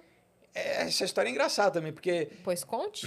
então, você sai de Nova York, de Los Angeles cedinho, né? E daí você, né, você tem um- já um time zone ali de você tá na costa oeste, você vai para costa leste. Então o teu voo geralmente para o Brasil é, é de, de noite, tipo 10 da noite lá do, do aeroporto de Nova York, né? Ou JFK ou Newark, enfim. Então, eu sei lá, cheguei em Nova York tipo meio-dia, uma hora. Aí tinha um, uma que era matar um tempo, no, né, um tempão ali no aeroporto, que você vai nas lojinhas, você fica rodando, né? pra- E aí eu tava na, na praça de alimentação e eu vi uma menina linda, assim, né? Tipo, aquelas assim que você fala, tipo, desenho animado, né? Tonho, tonho. Aqui, É, é o, o close da Copa do Mundo, né? Quando tá rolando os jogos de Copa do Mundo, que dá um close em uma no É, meio da é. torcida, assim. E ela, né, ruiva com um olho azul, mas aquele azul, tipo. É, Igual neon, você na assim, novela. sabe? É, é um olho azul, assim. De E- olho no olho. É, e, eu, e, e daí tava meio, meio friozinho, ela tava com tipo um, um, um casaco com aquela gola de, de, de, de pele aqui embaixo, sabe? Do, do capuz. Enfim, ela, ela é muito bonita. Ela lembra aquela Charlize Theron, aquela atriz, assim, né? Sei. Só que Apenas. mais, mais baixa, né? Não autona, assim. Enfim, mas tipo, uma beleza que destoa, assim. Apesar que você vai pra lá, você vai pra Rússia, você vai pra esses países, cara, é, é, é ridículo. Você pega o metrô na Rússia, parece que você tá numa agência de modelo, assim. Você, sério. Você não precisa nem abrir a boca pra saber que a gente é não turista, quem- né? Você não vê quem você olha, assim, porque nessa, das- aquelas escadas dos metrôs da, na, na Rússia são gigantescas. Você fica, eu ficava assim na escada, só olhando, assim, Tonto, uma, ficava uma tonto. mulherada passar, porque é impressionante. Enfim. Apaixonando 10 vezes por não, segundo. Não, sério, elas, elas são muito bonitas, assim. É, é ridículo, assim. Será que lá a feia que ganha destaque? Olha, Porque se só tem bonito. Vou tirar o passaporte. eu vou te falar que Ah, o vários- na Noruega tem um monte de cara que vem no Brasil pegar mulher brasileira, mu- mulher morena. Sim. é. Enfim, É, aí- é, é o diferente, né? É o Exato. diferente. Ele já tá. É. Ele olha ele fala assim: ai, mais uma de olho azul, que saco. O que, o que eu acho que as, as russas têm de especial é que, como a Rússia tem extensão até a Ásia, tem uma mistura, da, muitos de, de loira com um pouco de higiene oriental, então elas ficam com o olhinho meio puxado também, entendeu? Ficar. É, é, é- tipo. Tá apaixonando retroativo. Aí, beleza. Aí, aí eu, né, só, mas só que isso foi em 2004. Mas na época já, porque nos Estados Unidos não é como no Brasil de ser, tipo, ficar encarando. Então eu já, né, nos, já nos Estados Unidos, naquela época, antes de Me Too, antes de- já tinha uma coisa de, tipo, você pegar leve, assim, como... Não é como no Brasil, de, dá pra você chegar junto, mas assim, você tem que ser discreto, né? Então, Você eu fiquei estava na voltando minha, né? da faculdade? Não, não, eu já tinha morado lá, isso foi eu morei de 2001 a 2003. Aqui depois eu sempre ia ver, tinha um monte de amigo, tem até hoje, né? Então eu tentava ir uma vez por ano ver a galera, né? Aí eu né, só, só olhei, né? Aquele tipo, nossa, né? Ela andando e né, olhando, enfim. Aí fui para a área do embarque do meu voo para o Brasil, sabe? Né? Aquelas cadeiras lá e sentei lá, fiquei com né, o iPod, né? E esperando, né? Tipo, horas e horas. Aí não tinha ninguém. Aí começou a chegar, né? As pessoas começaram a chegar, tipo, seis da tarde. sabe? E nisso, a menina aparece. E aí eu falei, não, ela vai pro Brasil, né? E eu fiquei assim, será que ela vai pro Brasil? Fazer o quê? Então, não. Eu falei, será que ela tá esperando outro voo, né? Assim, ela tava meio sentada meio naquela região, né? Eu falei, não, Não pode ser. possível, né? Eu tava com boné, eu ficava com, assim, né? Meio com... Meio stalker, né? É stalker, assim, né? Porque eu falei, tipo, Joey, tem que ser... Nossa, eu pensei a mesma coisa. Porque ele fez o, o rostinho assim, ó. Exato. Cara, é muito Joy de You. E aí, Aí beleza, chamaram pro voo. Todo mundo levanta, todo mundo entra na fila. Né? É o voo cheio. Ela, né, eu vejo ela lá na fila. Aí beleza, aí eu entro, né? Tô na minha, no, no meu lugar na fila, entro, sento, né? Eu, eu lembro, sentei. O corredor, eu sentei na cadeira né, do, do corredor. É, então você tinha, né, você tem aquelas duas fileiras do, das pontas, e daí você tem aquele, aquela meiuca, né? Com, então eu sentei numa, numa, na fila. Ah, o meio tem quatro lugares, é isso? Quatro ou cinco, depende tá. do voo, né? Tá. Eu sentei nessa que tinha só dois lugares da, da parede, né? Mas eu sentei do, do corredor e já botei minha, né, minha mochila e tal, e tava lá. Meu, e aí eu vejo ela andando no corredor, assim. Tá, tá, tá, tá, né? Falei, meu.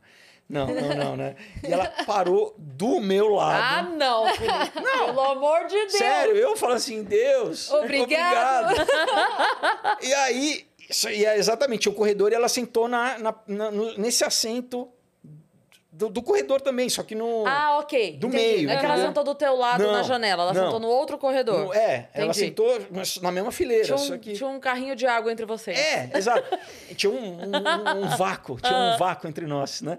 Mas aí eu já levantei, já ajudei a, não, deixa eu te ajudar, e papapá, né? Botar as coisas, ah, e tal.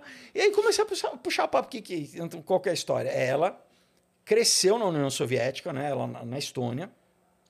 Quando o muro caiu, ela boa aluna, e não só ela, depois eu fui conhecer e tal, que muita, muita galera desses países, né, eles ganharam bolsas de estudo nos Estados Unidos. Inclusive, algumas fundações americanas foram lá, porque uma galera muito inteligente. Inclusive, a Estônia é um dos polos de TI na Europa, assim, né? Tem muita empresa de TI e tal. Sim, Letônia e Estônia, né? É. E, e aí ela foi fazer college, foi fazer high school nos Estados Unidos, depois ela foi fazer faculdade nos Estados Unidos, mas tipo a menina crânio. Tanto que quando eu brinquei com ela as coisas de modelo, ela não gostou, porque eu acho que ela devia estar tá cansada de gente falar da beleza Sim. dela. E a menina, tipo, ela estava ela tava vindo fazer, durante as férias da faculdade dela, fazer uma temporada na Fiocruz, aqui no Rio de Janeiro, uhum. na Fundação Oswaldo Cruz, no laboratório lá de. Ela é bioquímica. Caraca! É, sério, tipo, Entendeu? Fora da média. Assim, Fora da média. Uhum. Linda dizer, e. Você podia ser só bonita, por favor? É, pra me ajudar? Exato. E, tipo, ela não gostava de. Não, tipo, não queria nem que falasse da beleza é, dela. E, enfim, e aí é isso, né? Aí, durante o voo, daí eu. Na época eu tava fazendo uma peça aqui em São Paulo, chamava Qualquer Gato Vira-Lata, Tem uma Vida Sexual Mais Sadia que Nossa, que eu fiz durante cinco anos, na verdade. Tô... do, do filme? É. Que virou é, filme que depois. virou filme, é. Que Começou foda! Peça, é. Nossa, minha filha ama esse filme. Ah, é? A gente ri demais, o um e o dois. Eu estreiei essa peça no teatro, ó, o texto que do foda. Juca de Oliveira, é, com a Bibi Ferreira que dirigiu, enfim. Nossa. Fiz mais de mil apresentações dessa peça, Nossa. mais de um milhão de pessoas. Você era o professor? Não, eu era o namorado. É. Ah. Eu era mais jovem, né? Hoje eu, hoje eu faria o professor, na época eu fazia o namorado broncão. É assim. filhão da puta, é, exato, é, exato, é, fazia o Marcelo. Aí, é... e aí eu ia, né? Ela tá, ia passar um tempo em, aqui no Brasil, primeiro no Rio, depois ela falou: ah, não, eu vou visitar uma amiga minha de São Paulo. Eu falei: não, então você tem que ver minha peça, né? Daí.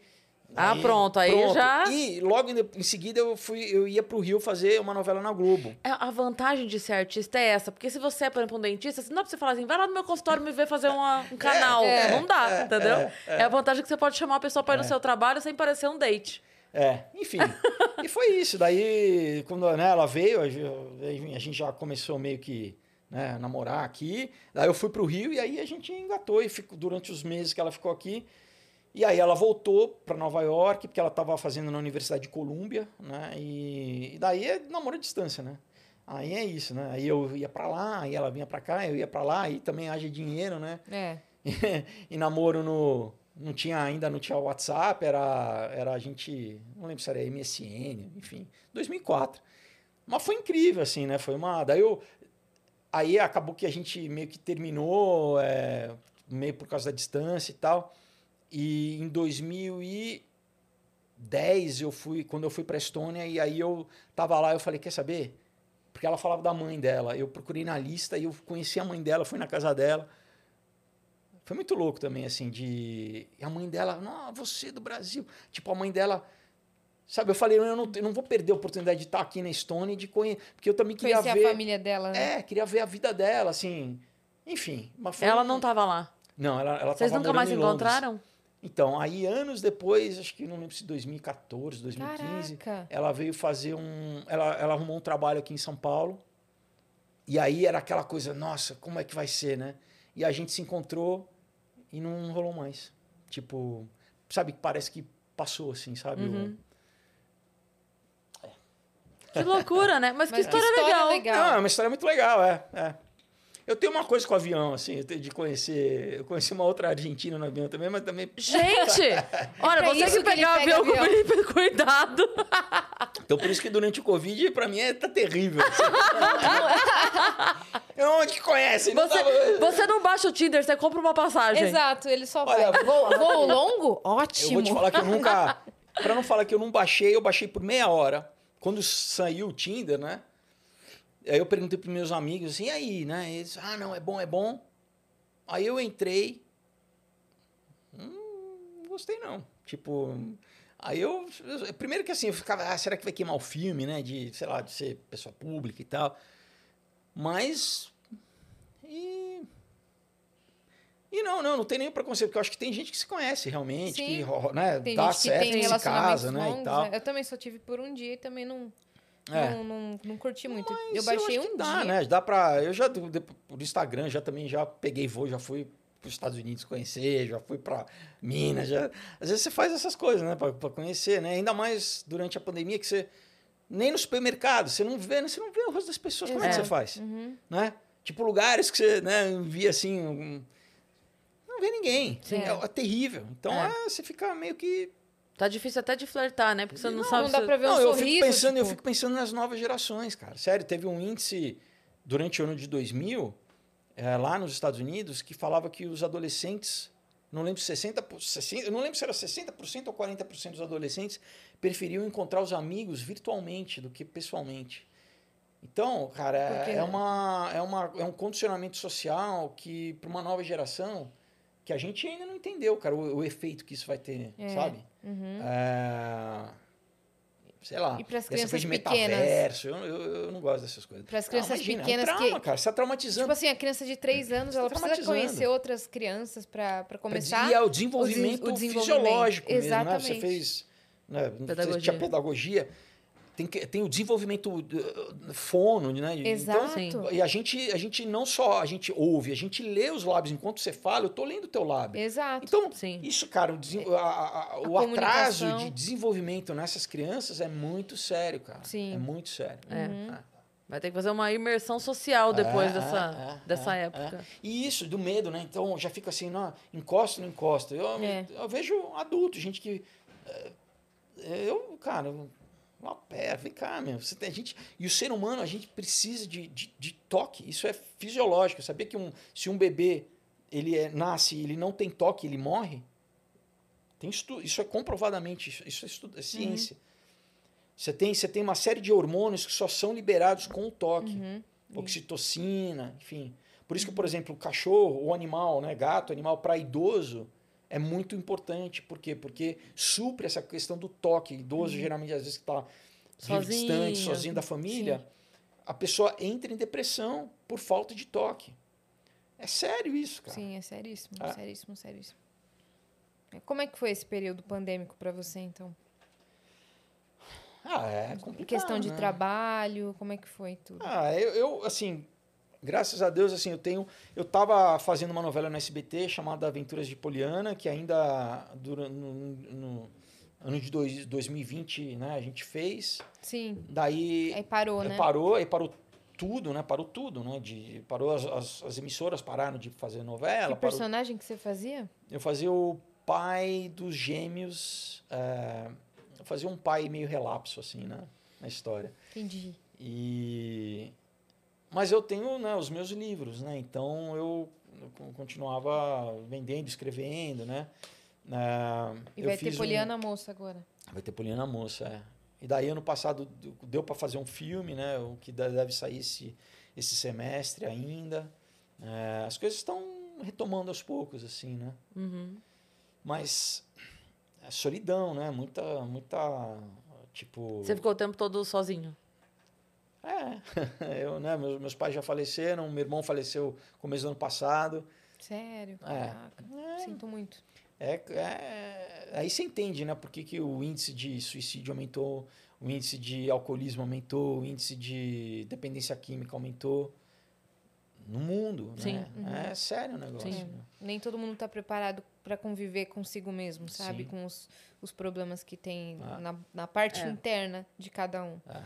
É, muita gente caiu aí em muito vício, né? Sim. E, e o ser humano precisa de conexões para para viver, Claro, né? para É sobreviver. óbvio, né? então, É. período bem. Faz bem muita dif- e. Ainda mais quando você sai de um extremo, né? De corre. Porque foi, é, foi uma tá parada brusca, né? exato, é, não é, foi, é, não foi um é. freio que foi. Não. Não, foi assim, amanhã, pá! Sim. Então, é, o choque é muito brusco, né? É, e a gente, a gente depende de, de, relaciona, de relação, né? De relacionamento, né? É legal um- algum tempo, sei lá, de solitude, quando é voluntário, né? Ah, Exato. você, né, eu vou Sim. ficar na minha, vou me tirar agora uma coisa forçada, imposta, né? Assim, de socialmente é, é complicado, né? De você não ter zero contato social É. nenhum. Então, quem tem uma família, né, mora com ainda né, as pessoas em casa, apesar de que umas pessoas, quando a gente ficou tão paranoica que, tipo, a mãe foi morar num lugar, sabe assim, você fala, meu... eu não sei, é que eu tenho uma visão meio diferente aí do...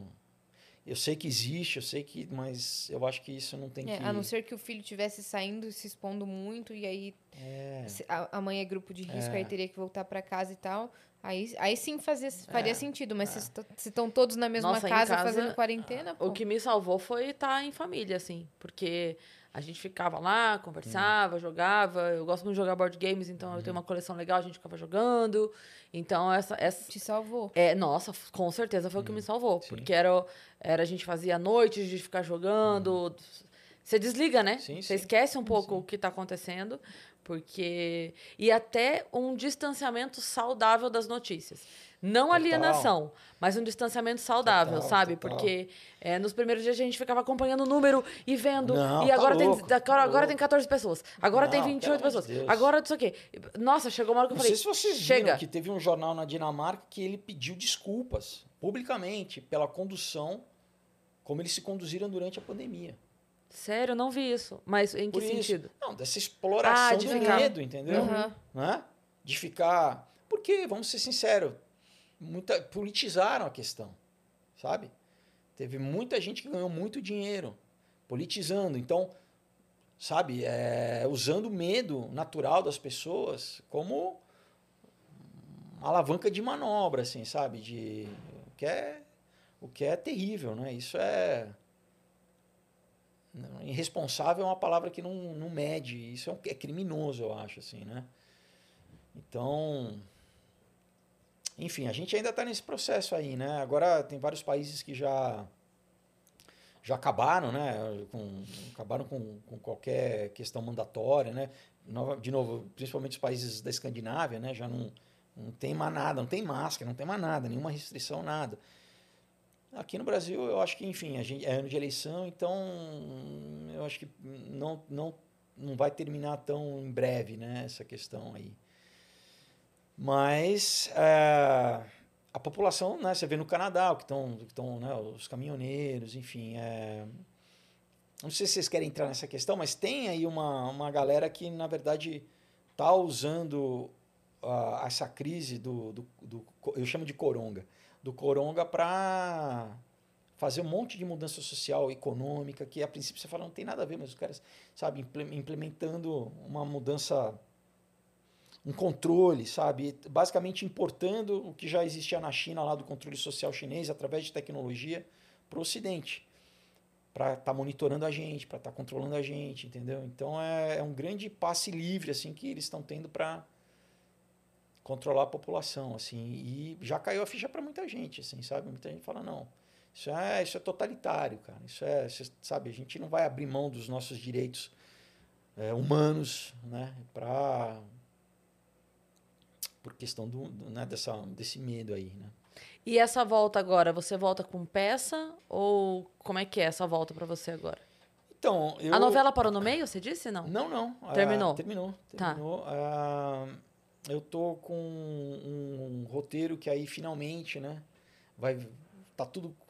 É que eu, não- eu só gosto de falar quando a coisa tá pronta, assim, sabe? Uhum. Mas a gente tá quase já tá assinado e tal, mas ainda para ser um daí meu primeiro filme que não vai virar quadrinho, vai direto, vai ser filme, né? Vai ser audiovisual, então estou super feliz. A gente deve rodar aí no segundo semestre. Então, a princípio, eu tô né, com essa expectativa. Tem um documentário que eu coproduzi, que estreou tem três semanas no canal Curta, Ah. sobre chama é, em cena sobre interpretação. Então a gente entrevistou Fagundes, Lima Duarte, Ai, eh, Laura Cardoso, enfim, grandes atores do Brasil, do teatro também, in- inclusive diretores de teatro também, sobre o trabalho de ator. Então são quatro episódios, né? Toda terça-feira, eh, às 11 da 11h30, se eu não me engano. Então, e eu acho que né, já estreou tem duas semanas, duas semanas ou três semanas, enfim. Mas vai estar disponível, então é um trabalho também que muito legal, assim, que eu fiquei bem feliz em, em fazer. E tem um outro documentário aí que a gente está para rodar, de, que é sobre a família real, onde eu vou fazer eh, o Dom Pedro pela segunda vez. Eu já fiz no, no teatro, e daí eu vou fazer de novo no- nesse documentário aí, que também estou Vai sair animado. em streaming? Eu acho que sim, também. E eu sei que eles têm uma, uma questão também bem educacional de levar nas escolas públicas, assim, né, na, na rede das escolas públicas, porque tem todo esse cunho histórico, né, de é, é, eu acho que retratar, né, para as crianças mesmo, né, assim, esses personagens históricos que às vezes o audiovisual tem isso, né, de, de aproximar, né, às vezes eu acho, enfim, né, literatura essencial, tem que ler Sim. e tal, mas às vezes né, num, num documentário você desperta uma O audiovisual marca né? muito. Sim. né? É, Eu é. lembro que na minha escola uma vez passou o filme Carlota Joaquina. Uhum. Acho que é com a Marieta Severo, Sim, com sim. o Marco Nanini. mu- Foi muito bom. Acho que todo mundo. A gente teve que fazer resenha depois. Aham. Acho que marcou todo mundo. Todo mundo, todo mundo. Foi muito massa. É, nem que seja a isca, né? Pra daí a pessoa se interessa pelo assunto e vai atrás de ler mais a Sim. respeito desse assunto. Sim. Mas é um, é um bom gancho. É um né? bom gancho mesmo para as É. pessoas. E eu ia te perguntar uma coisa, porque você estava falando das viagens, e a hora que Uhum. você falou da. A gente foi para a Aurora Boreal e não voltou nunca mais. A gente ficou lá na Aurora e não continuou as suas viagens. É. Porque você ia falar dos lugares que você voltaria. Ah, é e eu verdade. queria que você falasse é, um que você ainda não foi, mas que você quer muito, que tá na lista. Então, putz. Quando tava para eu, eu, eu tentava assim todo ano, né? Eu já tinha uma, uma listinha de países que eu a cada ano eu tentava, né? Então o que tá meio quando né, rolou o lance da, da pandemia, eu queria ir para o sudoeste asiático, né? Fazer Tailândia, eh, Vietnã e, e Camboja. Eu fui para a China já, né? Mas eu quero, Filipinas já foi? não, não fui. Eu quero muito ir para Coreia, tá? É, Do norte? Iria também não, mas a Coreia do Sul, né? Seul, que né, os A gente teve um episódio Seul, né? de do Leonardo Lopes que foi pra Coreia do Norte. Ah, é? A gente ficou, acho que, uma hora falando só disso. E é, né, hipnotizante foi ele contando as coisas, assim. Depois, na hora que tiver um tempinho, dá uma olhada no episódio, que foi bem foda ele contando. É. acho que você Daí, iria pra, pra ver.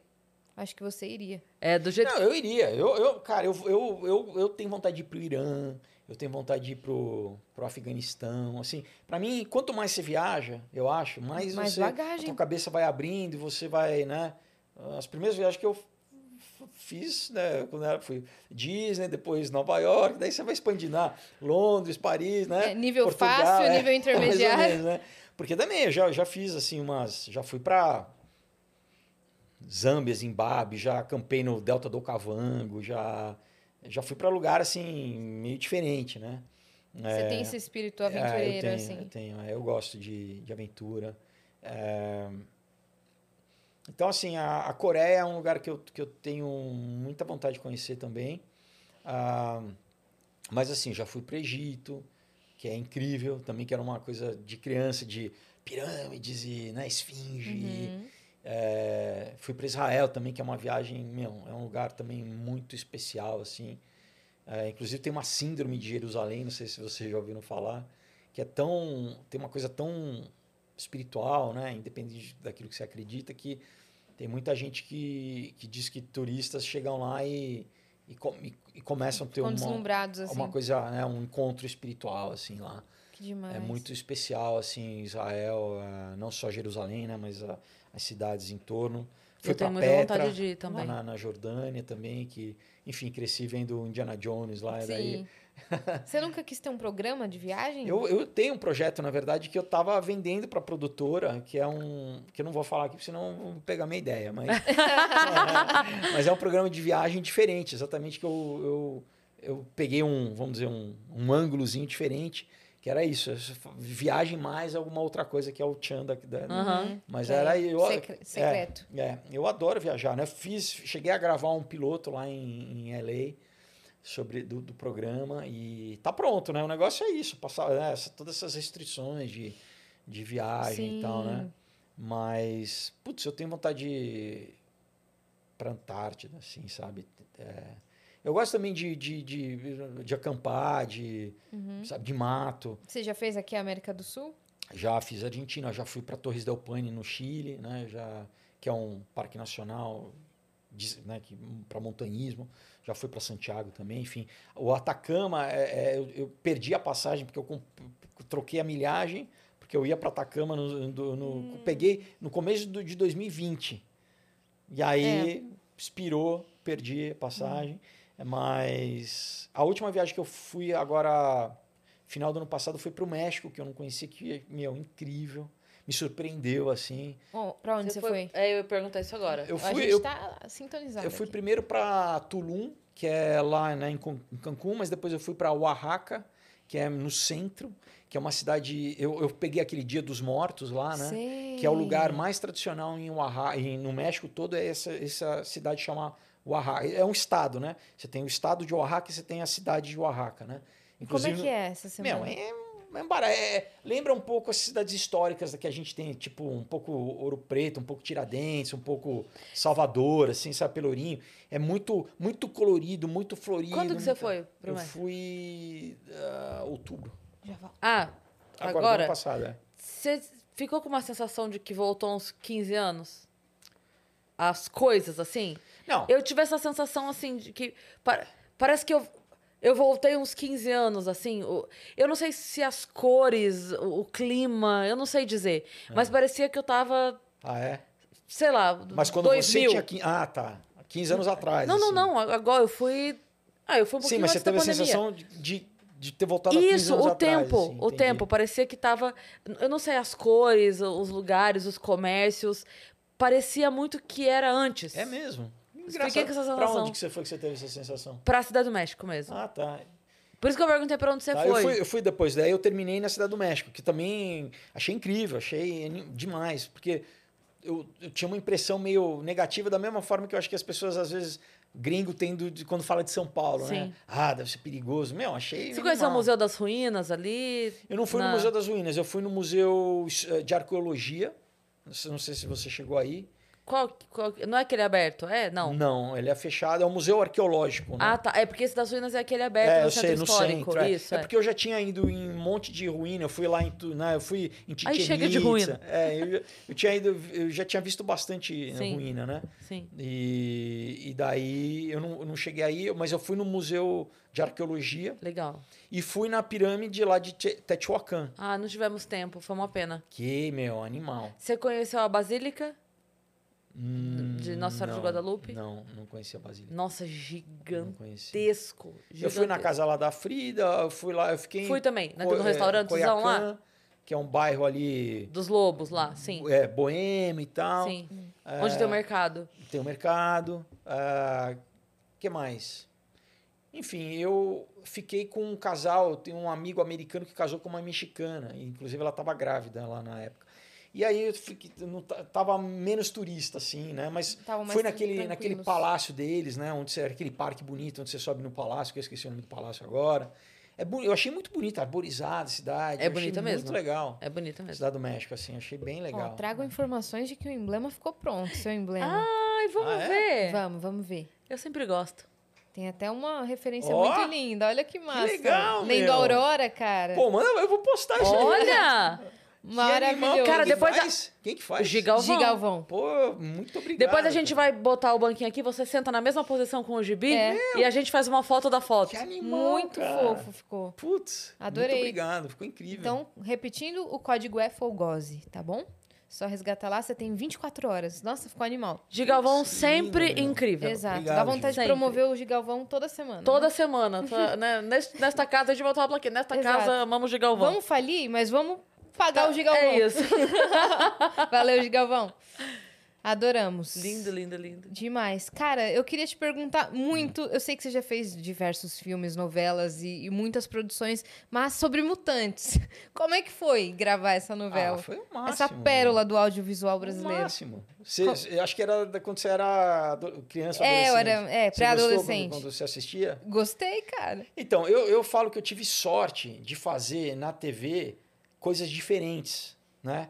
Porque essa novela que você não assistiu, que é antes da, da sua época, o Olho no Olho, É. já tinha essa Foi, pegada foi o meu pop. Mutantes. É, eu foi eu tudo estava Mutantes. lá, eu fui. Então, assim, nos anos 90, né, tem, marcou uma geração e... e- É que hoje a gente vê e acha graça em algumas cenas. É, eu sei, mas hum, beleza. Mas na- quando- não, mas quem assistiu naquela na época, era época, incrível. Mas né? muito cara. provavelmente, se for ver olho no olho hoje, a gente vai rir É, muito também. E, e Vamp? É. Fih, bota, bota uma Né, tem imagem muito- de olho no olho aí pra nós muito- TV. Pra gente lembrar. E- então, assim, e eu era adolescente, eu era. Eu fiz olho no olho, eu tinha 18 anos, que ainda é adolescente, né? 18, né? Ainda é teen. Então era Verdade. eu, adolescente, fazendo um negócio que eu, que eu achava demais, entendeu? Olha lá. Co- Coloca. Como era? Era o Fred e. Fred, o meu personagem era o Aleph, né? Coloca Fred e Aleph. E daí a Isso. Patrícia de Sabri, que era Cacau. Ai, Olha aí. gente, que incrível. É. Meu, marcou uma geração, assim. Tanto que tem Demais, um demais, monte demais. de moleque de 20, 20 e poucos anos que chama Aleph por causa da. É. Volta e meia eles. Olha, gente! Que nenê. Era, meu. E o- e o- 18 aninhos. A, a, a logo do olho no olho, que era os raiozinhos. É, Então, muito maneiro. Então, Olha aqui, ó, o casal. é. E a gente namorava, né, na verdade, né? Eu, a gente começou a namorar antes da novela, né? Ah, eu e a Patrícia. Que fofo, gente.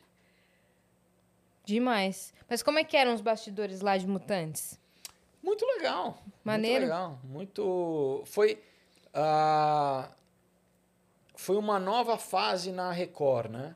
Na, na Record de, de, de investimento, de produção. Então, a primeira novela dessa nova fase, lá nos estúdios que eram, inclusive, os estúdios do Renato Aragão, que eles compraram e tal, Uhum. que virou o REC 9, onde eles, né? Virou tipo o Projac da Record. Sei. Foi a Prova de Amor. Foi a primeira novela Cara, eu assisti essa novela umas duas vezes. que fez muito sucesso. Eu gostei demais. Fez muito sucesso na época. Inclusive, foi uma coisa, ah, uma novela que tá, vamos dizer, desafiando a Globo, de Ibope e tal. Mas, cara, a, É. a história, a trama, Então, tu- foi- foi tudo. muito- foi O que- muito o o que que era? E o que, que eles fizeram? Eles É, pegaram. de sequestro de crianças, né? Tinha também. Tinha, tinha sequestro também, de é. criança, tinha um núcleo mais romântico e tal. E o que, que eles fizeram? Eles investiram, eles pegaram vários. Tanto, tanto. É, porque basicamente a Globo estava sozinha, a Manchete já tinha parado de fazer novela. Então a Record ela investiu em trazer profissionais da Globo, tanto de câmera, de editor, de, sabe, fi- figurinista, toda né, a equipe técnica para trazer uma qualidade equipamento e, e elenco também. Então, né, galera que trabalhava né, com, sei lá, 10, 15 anos de Globo, trouxe todo mundo né, para a Record. E então foi muito legal. E a novela, né, na sequência, que foi assim, foi do Tiago Santiago, que na Olho no Olho ele era um, um coautor, né? A novela a- é do Antônio Calmon e o Tiago, ele foi uma das pessoas que ajudava, colaborava, né, para escrever o Olho no Olho. E daí, né, então eu fiz a prova, a prova de amor e logo em seguida ele fa- falou, e era o Alexandre Avancini, que eu tinha trabalhado, né, várias vezes na Globo e tal. Eles falaram, a gente vai fazer uma novela de de, de mutante, de heró- herói e tal. E eu, e, né, a gente quer que você faça e tal. E para mim foi muito legal. O meu personagem não tinha superpoder, até porque né, eu tinha já feito paranormal e tal. E era um, eu brinco que era um, um- tipo um Batman. A minha, o que eu quis fazer era um Batman brasileiro, no sentido assim, de, da, né, o personagem que o Ele herói comprava seu próprio poder. é, que não tem poder, mas ele tem. Ele é corajoso, ele é, um, né, ele é detetive e tal. E, E, então foi muito legal, foi, foi longa, né? Virou. A ideia era uma novela só, que era Caminhos do Coração. Fez tanto sucesso que a, a Record ela pediu, ela encomendou uma segunda, como se fosse temporada, né? Que aí o nome foi Mutantes, então Mutantes Caminhos do Coração. E depois o sucesso continuou, aí eles, tem, eles estenderam para mais uma temporada que chamava Promessas de Amor. Virou quase a malhação da Record. quase. E eu, e eu, só eu e a Patrícia de Jesus fomos os únicos atores que fizemos as três temporadas, né? Caraca. E, meu, deu mais 600 episódios, assim. Que foi, incrível. É, foi incrível. Foi uma... uh, porque na, na TV é meio raro, né? Um, tanto tempo assim. Exato. Mas também eu tava cansado no final, eu já não... eu Aí você começou a entender como é que esgotado, os assim. caras de Friends negam um milhão fazer a próxima temporada. Mas não, não é- não dá para se comparar, porque o nosso é diário, a gente tem que fazer diário. É, são seis episódios semanais, porque tem sábado. O Friends é uma vez por semana, É. entendeu? É. Dava pra levar, né? Pô, galera, volta aí. É, cara. Não, e eu, eu, eu, eu tive lá na, né, nos, na Warner, eu conheci os estúdios da, da- do Friends e, e meu, ah, lá é outra, a parada é outra, assim. Você, eles ganham por ano ainda 10 milhões de dólares só de residuals. Sim. É uma coisa que eu, quando eu morei lá, eu cheguei a fazer uns comerciais. Meu, chegava chequinho pra mim, assim, só de. que eles falam residual, né? Então, quando eu tava lá, eu conheci um cara que. Eu era pequeno, tinha um seriado que chamava Os Waltons. Quando eu era criancinha. Sei. Sei. Como você sabe? Depois reprisou, eu acho que Ah, no, é? no SBT bem antigão. Então, é, The que Waltons. tinha o Boa Noite John Boy, Boa Noite e minha mãe adora. E aí Aham. eu, eu conheci o John Boy, o cara. Ele, ele nunca mais fez nada. Ele fez esse seriado, mas ele morava numa mansão lá em LA, só de residual. Ou às vezes tinha uma convenção de fãs, né? Que ele ia em vi- viajar, né? Ah, fãs aqui no país tal. Fã... Mas o cara é isso. Nos Estados Unidos, você pega, você pega na veia, é um trabalho, mas você tá feito. Assim, grana você não se preocupa mais. Você pode se preocupar de. Ah, eu, eu Estar quero em atividade. me realizar como ator, eu quero trabalhar com o diretor X, né? Sim, Agora, de grana, pode ficar tranquilo. tranquilo. Com música também, será? Também. É porque lá é mundial. É, É. outro, né? Lá, Sim. meu, você acerta é no mundo, entendeu? É. É. E, é em dólar. E, e, e lá e é muito sério, o sindicato é muito sério. Então eu vou contar do, uma coisinha, né? Eu tô contando uns caos aí pra vocês. Boa. Né? Sim, a gente Contar adora. desse esse comercial do McDonald's que eu fiz lá, né? E era um comercial daqueles de galera, sabe? Não é, não tinha um principal, era um grupo de amigos e tal. Ah, e aí, beleza, tinha o dia, né, da, da filmagem, eram, foram dois dias de filmagem, e cedinho, né, tinha que chegar cedinho e tal, e aí beleza, né, era, era num colégio, eh, um colégio, tipo um colégio municipal, esse tipo de filme americano de high school, né, e. Sei. E aí cheguei lá, eh, tinha lá o, o food truck, né? Já tinha. Porque, e tinha um, um, um, um carro, né? Um, qual que é o nome? Um trailer grande com várias cabinezinhas para cada um de nós, com o nosso nomezinho em cada porta. Era pequenininho, mas, meu, eu já fiz novela das oito da Globo. Onde tava todo mundo apinhado ali no micro-ônibus junto. Podia, era o Tony Ramos, era todo mundo junto Tinha um trailer pra cada um. um trailer para cada um, a cabinezinha de cada um. E eu já, caramba, né? É um comercial, cara. Que isso, né? cara. É. Fala, é, o comercial é melhor, a produ trata melhor a gente do que a melhor produção, entre aspas, do Brasil, Aham. entendeu? Aí, beleza, aí eu tô lá esperando, né? Eu chamo eles chamarem e tal, aí bate um assistente na porta e fala assim: ah, a figurinista perguntou se pode usar o seu tênis. Eu falei, pode, né? Beleza. Cinco minutos depois, volta a pessoa com uma pranchetinha e fala assim: ó, então a gente. Aqui é um termozinho, né, para você, que você vai ter um acréscimo no seu cachê, porque você vai. Entendeu?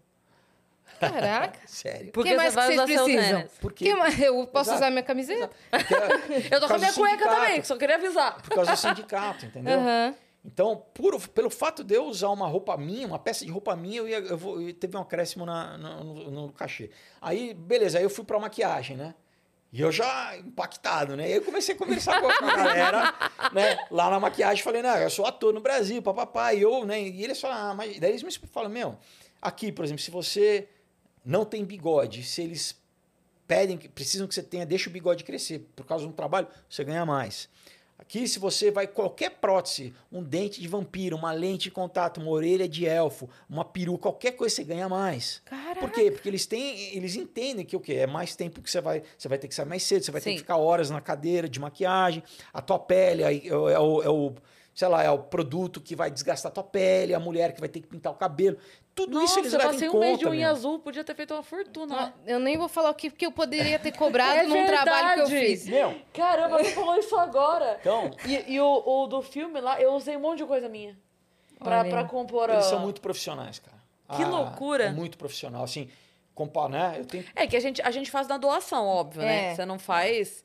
é, você faz porque você quer que a coisa quer saia ajudar, o melhor Mas é. além, além da gente fazer na brodagem, né? De quando você, tipo, é o ah, um curta de alguém que você vai, né? Uhum. Não, eu tô falando trabalho profissional, entendeu? Né? Sim. Comparar trabalho profissional com trabalho Sim, profissional. Sim. Meu, é, é outro mundo, assim. E É pagou outro bem o mundo. cachê, né? Com certeza.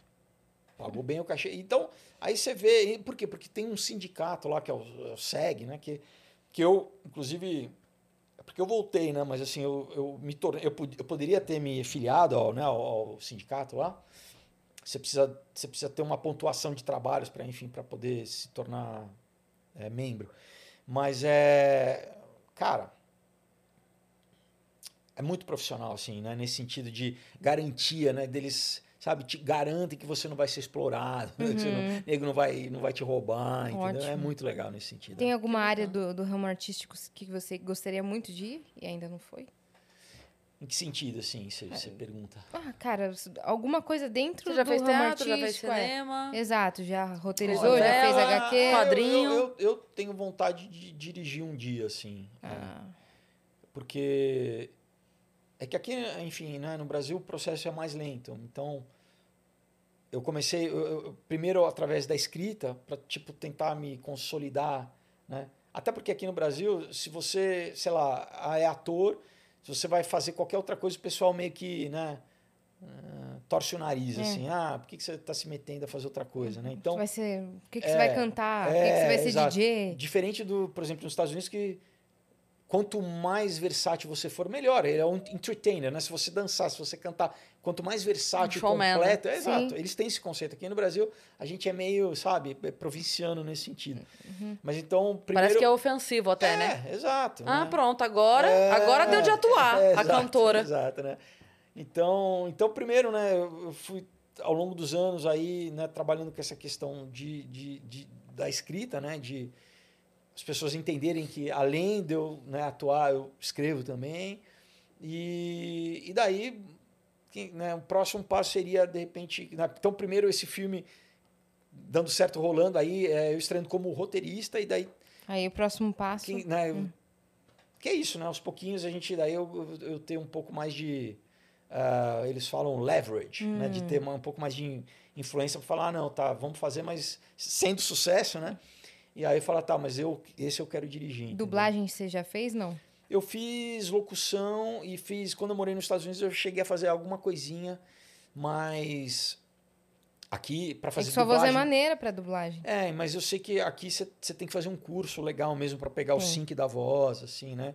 Então, eu, eu teria vontade de fazer, né? De ser convidado, de repente, fazer, sei lá, um, uma animação, alguma coisa. Eu já fiz. Uhum. Mas, assim, para fazer bem mesmo, é legal ter um, ter um, um cursinho, assim, Com né? Para pegar bem a, a, né? A, a técnica, a né? técnica, é. A gente tem coisinhas na plataforma, hein, Sim, eu estava vendo aqui. Quer ir daí? Vamos lá, então. Fabiano Alves mandou, Cris Paiva.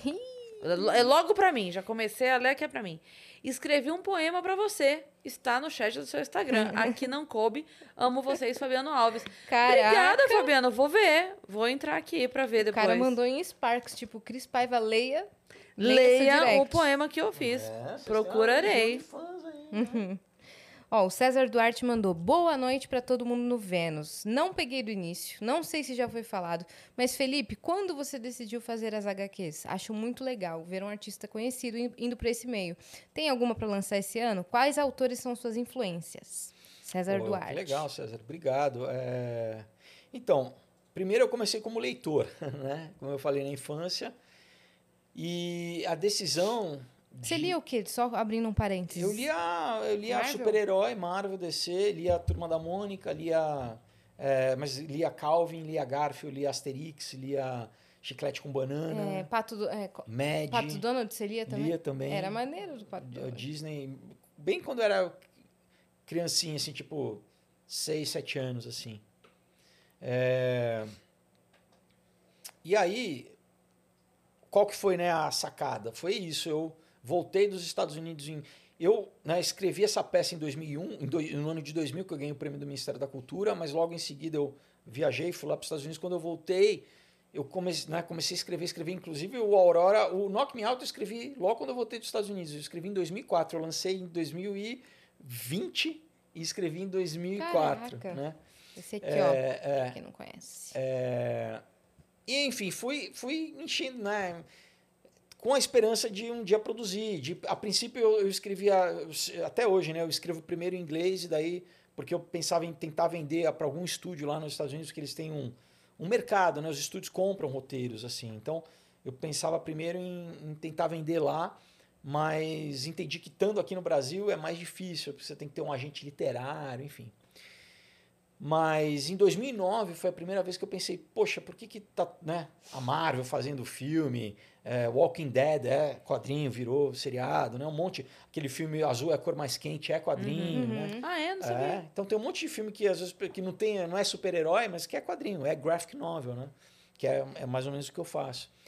Então eu falei, poxa, por que, que eu não pego os meus roteiros, né? Porque eu, eu gosto de quadrinho, eu cresci lendo, por que, que eu não adapto?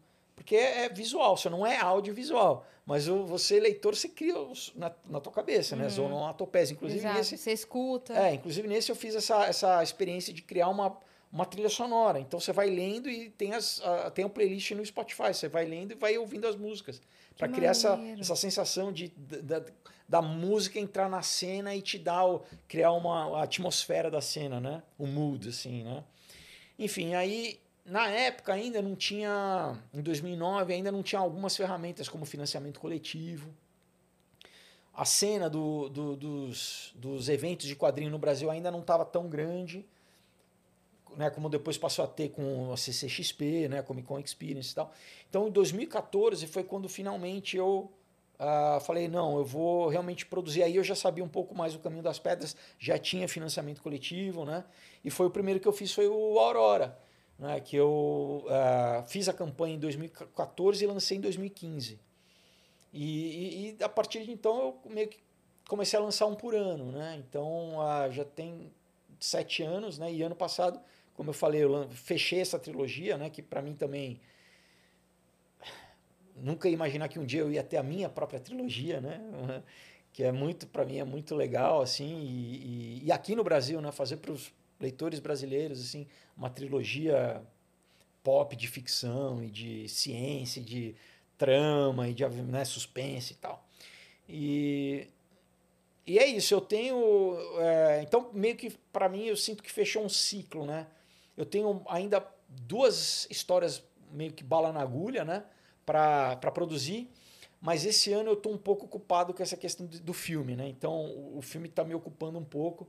Eu não sei se eu vou conseguir lançar esse ano, né? É um, um outro quadrinho. É, mas tem essas duas histórias. Uma que a princípio vai ser meu primeiro infantil mesmo, porque muita gente né, entra em contato comigo achando que. Porque o brasileiro às vezes não está acostumado com quadrinho, né? Ele acha que é só o infantil, né? Só o Maurício de Souza, a Mônica, né? o Disney e tal. Então, ah, eu, é pro meu filho, eu explico, olha, é adulto, tá? Eu sempre falo, leia, eu sempre falo, pro pai lê primeiro, porque Só porque tá desenhado. não é, tem uma que... temática, às vezes, que tem coisas meio pesadas, assim. Então, você lê pra ver se você conhece seu filho, se ele tem maturidade ou não. Sim. Mas esse, então, seria o meu primeiro realmente. Não só para infantil, mas tipo um Pixar, sabe? Que tem tanto para criança, mas também se comunica com os adultos, né? Tem dois níveis de comunicação, assim. Mas seria um que, que realmente uma criança poderia ler. E é uma história que. para mim, todas as histórias, elas têm que ter alguma coisa pessoal comigo, assim, sabe? Tem que fazer sentido para mim escrever aquilo, assim, não é, ah, deixa eu pensar, não, todas todas têm um significado para mim pessoal, assim, né? Porque dá muito trabalho, então eu falo assim, não vou gastar alguns anos da minha vida numa coisa que só simplesmente lançar por lançar, entendeu? Tem que tem que ter um propósito ali, né? Exatamente. E você se dedicar a ele 100%. É, é. Sim. Temos mais uma. A Lu Boa. Mota, que já participou aqui algumas vezes com Beijo, a gente. Lu. Mandou aqui, ó. Obrigada por não desistirem do Vênus. E obrigada a vocês também por não desistirem do Vênus. Descobri. Ela, ela colocou uma mensagem aqui, ó. Descobri um tumor de mama. Agora, além de vocês me acompanharem no caminho do trabalho, vão me acompanhar no tratamento. E volto aqui pra dizer que venci. Lu, tenho certeza absoluta que vai dar tudo certo, que você vai voltar aqui, vai continuar com a gente. É, assim, eu imagino que o momento seja de preocupação, mas a gente se sente muito honrada de estar aí fazendo companhia pra você nesse momento. Melhoras Sinta-se abraçada e a nossa torcida força aí no tratamento. total pra você. E com certeza, em breve você vai estar mandando uma mensagem aqui pra contar pra gente, viu? Exato. E ela mandou ó, um abraço apertado em toda a equipe e nas melhores hosts. A gente? Ah, vá! Linda. E mandou aqui, ó. Ah, o Felipe foi meu primeiro crush. Beijos. Ó. Ó, tá Você Beijo. vendo? escuta isso de muita gente que te encontra Escuto, assim? claro, escuto. É, é. É engraçado porque, primeiro, né, Lu, melhoras para você, né, Deus te abençoe, se recupere logo. É, é engraçado, às vezes, é, supermercado, né? Você vê que eu, eu sou o cara do supermercado, né? Minha balada é o supermercado, É. né? Ah, você paquera no avião, a balada é supermercado. Tá bem tranquilo. Felipe Mas... Folgoso, senhoras e senhores. Tio, né? Tio mesmo. né? Mas enfim, já acontece de eu chegar no- e, e- e ter duas gerações, porque eu, eu fiz essas novelas do SBT juvenis, né? Tipo Chiquititas e Aventura de Poliana, que é um barato, que é uma nova geração que hum, né, tá me conhecendo agora, né? Uhum. Então, é, ah, é o pai da Bi e tal. Então a mãe, a mãe é fã de O Olho no Olho. Do Aleph. E a filha é fã do. De Chiquititas É, ou então isso é, Poliana. é muito Que legal. assim, legal, sabe? que É, massa. duas gerações di- diferentes. É importante, né, pro ator? Você tem que ir se renovando, né? Sim. Mas é o que eu falo, né? Eu fazia filho, daí eu né, passei a fazer pai, daqui a pouco eu vou fazer avô. E vai Mas é- indo. O, o bom da profissão é isso, né? Você, você pode Sim. envelhecer na profissão, né? Hum, É, que sim. é legal, né? E você estava comentando que você comentou com eh, você começou com muita gente que hoje assim tá com a carreira super bem encaminhada, super bem feita, até internacional, que nem. Sim. o Rodrigo Santoro. Vocês tinham essa, essa noção quando vocês estavam fazendo? Olha, eu não sei, eu não posso falar pela- pelas pessoas, né? Eu posso falar por mim. Não, né? Você, você vai fazendo, as coisas vão acontecendo, você vai. É, né? Você vai indo, né? Você vai. Depois, quando eu já estava né, alguns anos na profissão. Quantos anos eu já estava? Já, já tinha uns 10 anos já.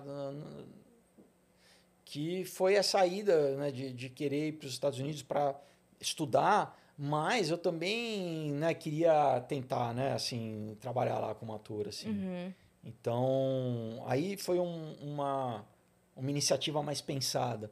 Mas, meu, no começo é você tá fazendo, as coisas estão acontecendo, você nem tá acreditando que você tá, né, trabalhando, você tá no trabalhando com as pessoas que você é. Num trailer. É, não, Tendo mas um digo, trailer pra tipo, você. quando eu comecei a, né, na, na, na TV mesmo, Sim. né? Você tá trabalhando com atores que você Renomados, é, assim. então, tipo, vou trabalhar com o Tony Ramos, que eu assisti, o cara que eu era Sim. fã, né? Eu lembro quando a Malu Mader, quando eu, meu, eu era tipo, a Malu Mader era, era meu crush da minha geração, né? Eu lembro quando eu conheci a Malu Mader, eu falei assim, meu, e ela super de boa comigo, ela, eu, eu tinha vi dado uma... ela uma vez ao vivo numa fila de, É. de ser uma peça, sei lá. Aham. Eu fiquei assim, meu Deus. É impressionante essa mulher, cara. Cara, eu queria trocar ideia com a Malu Madre. Ela é Malu linda Mader no demais. Sim, né, demais. A Malu, na minha, pra mim, era... E eu, queria eu queria ter. Na, nessa geração, minha é, tinha geração, pôster, Eu né? queria ter tido coragem de falar com ela. Eu fiquei ali meio sem graça de chamar, e, Uhum. enfim. É, a gente nunca sabe, né, o momento que a pessoa tá e tal. Mas eu lembro que rolou uma vez, não sei se você vai lembrar disso. É. Rolou uma vez uma votação do Fantástico da mulher mais bonita do Brasil, sei lá Não o quê. E aí quem ganhou foi a Maria Fernanda Cândido. Aham. E eu lembro, imagina, eu era adolescente, hum, jovem ali, né? E eu lembro que na época eu queria que a Malu ganhasse, ela era uma das que tava bem assim pra ganhar, mas ela acabou não ganhando. Ela tem um olhar muito Mas marcante, eu queria assim. que ela ganhasse porque eu falava assim: eu acho a Maria Fernanda Cândido lindíssima, mas na época da votação, ela era bem jovem. E na minha Uhum. É, cabeça era. É, né? na minha cabeça era, porra, a mulher que já tá com seus Uhum. 30 e poucos, que eu não lembro quanto a Malu Mader tinha na época. E ainda é essa mulher Uhum. foda, sabe? Tinha que ela ganhar. E eu queria ter falado, esperava, a minha torcida era tua. Porque ela é linda demais, cara. E não é a TV, assim. É impressionante como ela, ali na fila, olhando, falando, meu, Deus, essa mulher é muito linda. É É, muito eu linda. fui assistir no cinema o Eduardo e Mônica, Hum. que saiu agora, e aí no, no quarto do Eduardo tem um pôster da Malu Mader, assim, bem, bem grandão. E É. aí quando a Mônica vai no quarto dele pela primeira vez, ele vai e arranca. Essa cena, ele vai e arranca antes dela chegar. Muito maneiro essa cena. É, marcou. nos anos 80, a Malu Anos era, 80. Era, era a Malu. Sim. Enfim, é, então é isso, né? Você, você, pelo menos na minha experiência, né? Você não, você não imagina, né? Porque eu falo até hoje, né? Que de certa forma as coisas que eu trabalho são, são coisas que eu, era diversão para mim, né? Eu falei para vocês, né? Na locadora eu ficava brincando de, né? Sim. Uhum. E, e quadrinho, né? Quer dizer, então eu, eu, eu fico feliz assim de eu poder é, trabalhar com, com aquilo que eu gosto, né? Porque tem gente que às vezes em festa, né? Sei lá, agora não, né? Não tem mais festa, né? Mas antigamente é, às vezes vinha alguém falar para mim, pô, como é que é ser ator e tal, porque eu queria ser, sei lá, músico, eu queria ser jogador, e agora eu fui trabalhar no mercado financeiro, ou fui ser advogado, porque papai minha família, eu nunca, nunca tive esse problema, né? Assim, no sentido, a minha vida foi. Me- meus pais sempre nunca me nunca impuseram nada, né? E eu sempre fui responsável, eu comecei a trabalhar cedo, então a Por vida você foi- tava tudo bem trabalhar na indo. locadora, tipo. E a vida foi, foi, foi indo, entendeu? E, e as coisas foram acontecendo. Então, aqui no Brasil, né, trabalhar há mais de 30 anos com arte, para mim é um privilégio. Poder ter viajado, né? Poder. Para mim isso é, é um super privilégio, assim, né? Porque eu tenho amigos que tiveram que parar durante a carreira, mesmo na TV, amigos né, que fizeram algumas novelas e que deu- a pessoa foi fazer outra coisa, porque não é fácil, assim, é um mercado muito pequeno, né? Uhum. Você tem poucas produções, né? Então, eh, se você não, não, não fizer outras coisas, né? Ser versátil no sentido, tem que fazer, tem, se não fizer teatro, né? Às vezes tem gente que eh, não tem uma formação inicial no teatro, então se- fica um pouco inseguro de de repente fazer teatro. Ou então tem gente que só faz teatro e não consegue transicionar para o audiovisual, para fazer de repente cinema e TV, né? Porque você pensa num país de mais de 200 milhões de habitantes, você conta nos dedos as produções que estão no ar simultaneamente, né? Então, cara, você, né, você forma em administração, você tem quantas empresas, Sim. né, você precisa fazer administração, né? Agora, esse mercado é muito restrito. Assim, agora, com a, né, com a. Mudou alguma coisa com a questão da internet, né? De você ter podcast, de você se comunicar, né? Uhum. Mas Pode ainda não é dramaturgia, né? Dramaturgia da dramaturgia, porque principalmente audiovisual tem um custo, querendo ou não, né? Você tem, uma- tem que ter uma equipe, você tem que ter câmeras, você tem que ter luz, você tem que ter Qualidade. figurino, né? Você pode até fazer bem marginal, né? Ter um, até adotar no- na própria estética do, do né? Ser uma coisa Caseirona, assim. Mas é do processo, é diferente né, da gente estar aqui, a gente, os três conversando e gerando conteúdo, entretenimento, né? as pessoas estão passando tempo se divertindo. Sim. Agora, para fazer dramaturgia, você tem que ter uma estrutura que Sim. é caro, né? É caro. Uhum. Sim. É. É isso.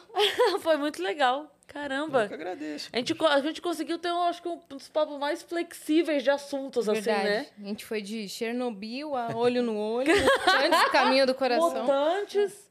É, de, de viagem a gente pode. Tem, tem bastante histórias. A gente podia ficar horas só falando de É, viagem. é verdade. Acho que cada podcast que você vai tem um, um assunto assim central que, que Assim. você É se legal, porque eu acho que eu nunca tinha falado dessas questões de viagem. Assim, É verdade. né? Cada... Do namoro que surgiu no voo. É, Não, esse eu- tipo de é. história, né? É, No, no Inteligência, eu acho que eu cheguei a citar que eu, que eu namorei. Que eu, eh, que eu- acho que eu falei, daí eu fui falar da Argentina e ele, ele falou: pô, não é possível. é, Você, quantas, ficar namorando todo, todo no avião, assim. Mas é, né? Essas coisas que. É engraçado, eu, eu tenho. Como eu vivo, para mim, tudo quando tem uma história, é, a minha mente funciona mais assim. Tem Você um- romantiza. romantiza. é. Entendi. O que também é negativo, por um lado, né? Você- Sim. Fiquei muito emocionada. é, você floreia um pouco, mas assim, quando as coisas acontecem que parece que eu tô vivendo um filme, nossa, aí, é- aí é sensacional. aí é sensacional, assim, né? É tipo assim, assim, eu não tô encenando e, essa, e ela tá e vindo tá mesmo sentar do meu lado. Eu não vou contar da Argentina pra vocês, senão vai parecer que é mentira, mas... Ah, não, agora você tem que Não, você falar. vai contar. Não, é que ah, foi, foi antes da, da estoniana, né? A Argentina foi em 98. Eu estava fazendo uma novela na Globo que chamava Corpo Dourado. E aí, né, ator jovem, a gente tem, ganha din-din fazendo baile de debutante, fazendo, né, fazia na época, né? Presença em boate, fazendo, né, eventos assim. E eu fui para Fortaleza, né, no, durante no final de semana fazer um baile de debutante.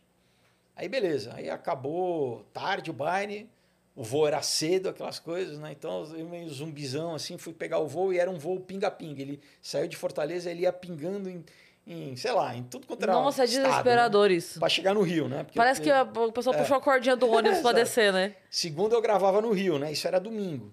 Aí beleza, eu tô sonado, aí sento, né, no avião, aí é um avião menor. Aí tinha uma moça na janela, tinha um, um assento vazio e tinha eu aqui. E eu vi que a moça, eu, bom, eu tava no ar na época, né? Tava né, novela e tal. E eu vi que a moça já queria puxar papo. E eu não, não é, não é, eu tava re- realmente cansado assim. Daí eu eu, né, botei, eu não lembro se eu tava com boné, eu tava com óculos, enfim, eu, Ô, boné. e dormi mesmo, né? Dormi. Mas aí, toda vez que o avião parava, pousava num estado, a gente né, acorda, ah, senhores passageiros, levanta, trau, aí você fica meio. ah, ah.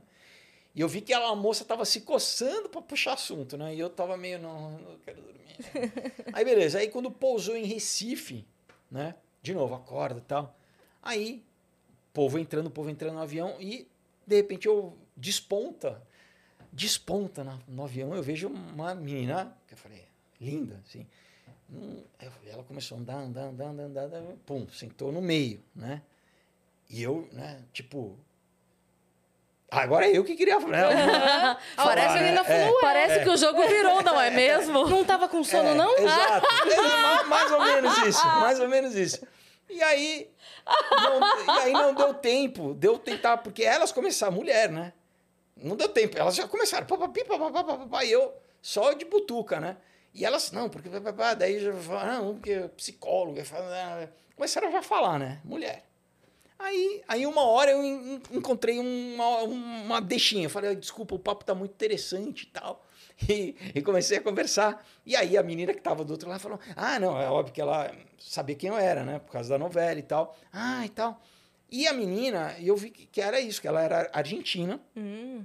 que ela só que ela cresceu no, em Recife. Porque na época da, do regime militar na Argentina, os pais, que eram professores universitários, foram para o Recife para dar aula na Universidade Federal lá do Recife, enfim. Então, ela dos 3 aos 10 anos, ela cresceu em Recife. Então, ela estava voltando, depois voltou para Buenos Aires, e ela estava voltando para, de vez em quando, ela ia passar as férias, para, né? Então, ela era uma argentina, com cara de argentina, com sotaque de pernambucana. Bicho, aquele boni, bonitinho, falava assim. Então, era Uma mistura de sotaque muito, bonita. Tudo muito charmosinho, assim, né? E aí, né? E aí eu tava animado, né? E aí, e aí, aí, é, nisso veio a aeromoça. Olha só como as coisas são, né? Por isso que eu falo de, parece que é um roteiro, né? Nesse domingo tinha saído no jornal, o Globo, uma matéria no caderno de TV comigo na capa, né? Por causa da novela. E aí a moça, a aeromoça veio e pediu um autógrafo para tirar uma foto. E a menina que não sabia quem eu era, a argentina, tipo, começou a olhar, né? Quem é esse aí? Quem é esse cara, né? Mas isso foi legal também, porque pra mim era tipo, ela não tinha. deu uma ela moral. Não, era, não gostava de mim porque eu era o ator da novela, entendeu? A gente começou a conversar e tava legal o papo e ela. Ela se interessou porque tá- né, tava legal, não era porque ah, não tinha essa, essa, esse filtro anterior do cara da televisão, Sim, entendeu? Sim. Enfim, aí. E eu falo, meu, preciso falar com essa mulher de algum jeito, né? Dar uma continuidade nisso aqui. E aí a gente conversando, conversando, né? E, e é isso. Eu ia descer no Rio e ela ia continuar até Buenos Aires. Aquele voo ia até Buenos Aires. E quando tava chegando no Rio, ela falou assim. Caramba, era um pinga-pinga mesmo. É, pinga-pinga, pinga-pinga. Do Rio ia, acho que pinga, pa- pa- parar em São Paulo, e aí não sei se ia parar em Porto Alegre ou se ia direto para Buenos Aires, mas enfim. Do Nordeste parou, acho que desceu umas três vezes. Caraca. É. Enfim, aí. É, é, isso é contratante que pega o voo mais barato, mas ainda bem É. que senão eu não ia conhecer ela. Mas enfim. Aí é, ela falou: Putz, eu esqueci de comprar goiabada pro meu irmão. Porque ela, que, né, é uma coisa que não tem na Argentina. E eu falei, mano, não, pode deixar, eu mando a goiabada. Né? Me dá o teu endereço aqui, eu Ah, mando a goiabada. pronto. Né? A primeira coisa que eu fiz, eu desci no Rio, né? Peguei o carro, parei, comprei uma goiabada, de, aquela cascão de caixinha de madeira, né? Artesanal e tal. E mandei para ela. E aí a gente começou a se inscrever por carta, meu. Olha Nossa, isso. que demais. E aí a gente começou a se inscrever. E ela me manda- então, enfim, mandei a carta, ela mandou uma, um alfa, uma caixa de alfajor para mim. Não acredito e tal. E a gente começou a se inscrever. Eu mandava todo dia uma carta para ela. Não tinha, não tinha, não tinha WhatsApp, não tinha. Ai, Foi, que bonitinho. foi 98, não tinha, não tinha nem e-mail. Uhum. E a gente começou a namorar por carta. Carta, carta, carta. E to... daí chegou uma época que, assim, que era no primeiro era tipo uma por semana, depois era duas por semana, daí eu tava escrevendo todo dia carta. Carta. E ela mandando. E era uma emoção, cara, receber uma carta. E a ela, resposta. e cartas, sabe, de duas, três páginas, assim, de carta. E a gente, meu. Até que eu falei, meu, eu, eu- até que eu falei, eu vou, eu, eu vou pra aí. aí, durante a gravação, eu pedi uma. eu- Teve um feriado, eu pedi, meu, vocês me dão, daí, tipo, três dias assim. E eu fui pra lá. E foi assim, eu desci lá em Ezeiza, no aeroporto, ela tava me esperando. A gente, né, se viu, né, olhou, oi, oi, meu, já se agarrou lá e deu um beijo na hora e fez cinema, cinema, assim, foi, foi, foi incrível, assim. Foi uma Caramba, história, uma que das, loucura. é, uma história muito, muito legal. Meu irmão assim. também se apaixonou por uma argentina na primeira viagem internacional dele em Bariloche. E a, sabe E onde sabe- ele tá hoje? Na Argentina. É mesmo? Com ela. É mesmo? E com uma filha Casaram? de 5 Ah, anos. que legal, Aham. pô, que Tá legal. morando lá. Que- Faz tempo, não? Faz. Ele tá lá faz. Vai fazer seis anos. Que ele E, tá meu, morando e, lá. E é muito legal lá, sabe? O pessoal é muito legal. É, é bem, bem próximo, né? Tem- É? é aquela história, né? Argentino é italiano que fala espanhol e acha que é inglês, né? É muito, é muito fofo. próximo, assim. Muito fofo, é, Buenos Aires, é muito muito lindo. legal e, enfim, tenho grandes memórias, assim, dessa, desse, dessa história aí também. E é Só isso, histórias né? de cinema. É. Então, tem essa. Daí, quando repetiu anos depois, isso foi em 98. Daí, em 2004, com, com a, com a estoniana, eu falei: não, de novo, Meu né? Deus. Vai É, acontecer de novo no avião, assim. Se você, se você começar a namorar mais uma vez no avião, você pede música no Fantástico. é Não, tipo é, isso. é- mas, enfim, é. é- Tem o, o complicado de, de namoro à distância, cara, é que chega uma, uma hora que ou, ou, você, ou, ou alguém tem Ou que junta ou separa É, mesmo. exatamente. Então, é, tem um. Também. É, é, é legal, é bonito no começo, é muito romântico, mas tem uma hora que, que o bicho pega, É. assim, porque você quer ter a pessoa, a pessoa tá longe, entendeu? É, então, meu irmão Né? e, a, e, a, e a Emília ficaram um bom tempo, assim. ah. Ia, vim- ele ia pra lá, aí juntava mais grana. Então. Aí ela vinha, É. aí ia, aí não conseguia mais ir, aí É. ficou um bom É, tempo, tipo, não tem como. bem precário. Aí ela veio morar pra cá. Aí nasceu a Sofia, aí as- eles- foram morar pra lá. Então, é que daí chegou um momento, né, no namoro que, que disso, né, que ela ela eu, eu eu também era mais novo, né, e eu não eu hum, vamos dizer assim, eu não queria eu queria que a vida trouxesse ela pra cá. Eu não queria eu chegar e falar vem. Eu me sentia eu, porque ela tinha acabado de comprar apartamento, é, tipo, eu me sentia na época, depois eu me arrependi, mas eu me sentia meio com medo de fazer com que ela mudasse a vida dela pra, de repente, ela vir pra cá e de repente não, de, não, não desse certo. Porque Uhum. E ela abriu coisa- mão de tudo. Exato. Uma coisa é você namorar, porque quando eu tava lá, eu tava de férias. E ela também arrumava toda a vida dela pra me, me receber. Outra coisa, quando ela vinha pra cá também, né? Eu, ela tava de férias, eu arrumava toda a minha vida pra receber ela. Agora, O dia a dia é outra dia dia. coisa. Exato. Então, eu, eu- eu cheguei, tive esse, esse receio, né, de falar, poxa, de repente ela vai abrir mão da vida dela, de tudo, né, do trabalho e tal, para vir para cá e de repente, sei lá, né? E então, quando né, ficou difícil, eu acabei terminando, mas depois eu me arrependi. Porque eu falei, putz, eu tinha que ter bancado, entendeu? Eu tinha que ter falado, vem. e Vamos dar um jeito. Vamos dar um jeito, entendeu? Mas é isso, né? Era mais, mais novo, né? Mais, Sim, sim. né? Não tinha tanta eh, segurança, assim, né? De, de né? Bancar o negócio, né? Aí depois a gente entende que essa segurança plena que a Hum. gente busca, de tipo assim, ah, mas e se não der certo?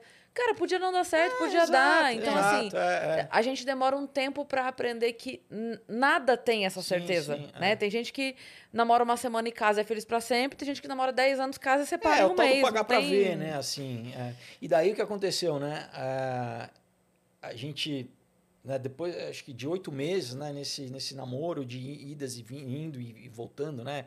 Economizando para ir, tempo e tal. Aí, quando.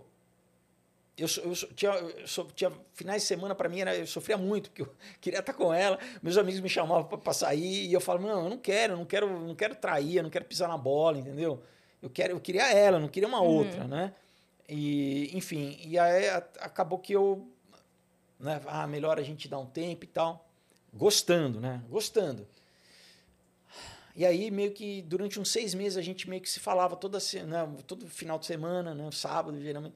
E aí, como estão as coisas e tal? Mas, tipo, não estamos namorando, mas eu, eu, durante esse tempo, esperando que ah, ela, vai, ela vai falar, eu vou. Você não sabe, vou me, vão me transferir para o Brasil. Era essa a minha Tadinho. esperança, né?